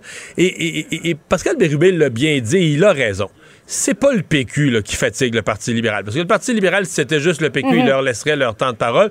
Pourquoi? Parce qu'ils partagent pas de clientèle. Tu sais, les gens qui votent PQ, euh, ils les enlèvent pas aux libéraux, ou vice-versa. Ce qui fatigue le Parti libéral, ce qui leur vole des électeurs, c'est Québec solidaire, qui est allé chercher à Montréal de l'électorat qui était autrefois libéral, qui est allé chercher des gens des communautés culturelles, qui est allé lundi soir chercher des circonscriptions. Verdun, Maurice Richard, Verdun, des ouais. circonscriptions qui appartenaient au Parti libéral, qui ont menacé même la circonscription de Mme Anglade. N'oubliez pas que Gabriel Nadeau-Dubois est allé, je pense, c'est cinq, six fois dans le comté de Mme Anglade durant la campagne. Donc, la- le caucus libéral, leur, leur entêtement ou leur volonté là-dessus, c'est vraiment, c'est pas le PQ qui est fatigue, c'est vraiment, vraiment axé sur Québec solidaire, sauf que l'effet est le même. L'effet, ici, ils disent non, ça a un effet sur Québec solidaire et sur le PQ. C'est la non-reconnaissance des autres partis. Mais, Mais sincèrement, je vois pas est-ce comment que les c'est libéraux vont- vont légitime? tenir ça. là. Non, c'est ça. Je vois pas comment les Est-ce que libéraux c'est vont tenir légitime ça. les demandes du, du Parti québécois, Ben oui. Québec solidaire, Ben oui, ben oui. euh, où ils connaissaient finalement les règles du jeu et là, ils doivent vivre avec aujourd'hui? Je pense que les règles du jeu là, sont vieilles, puis euh, depuis plusieurs Mm. années, à chaque Parlement, il y a une entente spéciale pour tenir compte du résultat de l'élection. C'est ça la vérité. là. Il, y a, il y a une définition de groupe parlementaire prévue dans le règlement qui devrait être probablement révisée, mais dans les faits, comment au dernier Parlement, là, il y avait eu une entente particulière pour donner le PQ était 10, Québec solidaire était 10, pour leur donner des temps de parole. Tu sais, à un moment donné, l'élection est finie. Là. Fait qu'il y a comme un devoir de tout le monde de s'assurer que les travaux parlementaires soient le reflet de ce que le peuple a dit. Le peuple a parlé lundi. C'est ça qui, devrait avoir euh, préséance. Le scandale maintenant sexuel qui entache Hockey Canada depuis le printemps dernier, euh, Mario est encore au cœur de l'actualité cette semaine. Tous les gros commanditaires se sont retirés, mais Bell, qui assure la présentation, diffusion du championnat mondial junior, ne se retire pas. Est-ce que c'est curieux euh, jusqu'à présent comme décision? Ben, je serais tenté de répondre à, à- à cette question-là que Bell s'en sort bien jusqu'à maintenant. Personne n'a pointé les micros, les caméras vers Bell, a posé de questions. Mhm. Parce que si on regarde d'abord, euh, ce que je suis en train de découvrir, c'est M. Smith qu'on voit là. Euh, selon les rumeurs, il gagne bien sa vie, lui, là. hein. C'est comme une grosse Oui, hein? affaire financière. C'est comme une espèce de gros club privé. Euh, gagne un million par année, semble-t-il, selon les sources. Euh, ce matin, Denis Coderre, qui est un ancien ministre des Sports, me disait, mais lui, selon ses informations, il se serait même pris des cotes sur les droits de télévision, etc. Tu te dis, OK, mais... Euh, tu sais, c'est plus ju- on n'est plus juste dans une organisation sans but lucratif qui s'occupe du bien du sport et des enfants qui le pratiquent. On est rendu dans un club privé où on se paye de la grosse vie. Et donc, euh, là, ils n'ont plus de commanditaires, ils n'ont plus l'argent du gouvernement fédéral, leurs revenus sont coupés largement. L'Ontario, le Québec, le Manitoba, la Nouvelle-Écosse, le Nouveau-Brunswick maintenant retiennent les cotisations, Mhm. débarquent. Ce qui leur permet de survivre, là, c'est le, le- le fait que Bell leur maintient des droits de, des droits de télé. C'est ça qui leur permet à l'heure actuelle de gagner du temps. Peut-être falloir aller poser des questions de ce côté-là. Pour l'instant. Marion, on vous écoute ce soir en reprise à 20h à LCN. Merci beaucoup. Bonne soirée. Au revoir. Ah, voilà qui conclut notre semaine, euh, notre émission et notre semaine, fin de semaine de trois jours. Je vous en souhaite une belle, euh, amusez-vous bien. Et euh, je vous retrouve le, le mardi, pardon, fin de semaine de trois jours. On se retrouve mardi, 15h30. C'est Marie, mon petit, qui suit, qui va être là dorénavant, après moi, le vendredi. Bye bye. Cube Radio.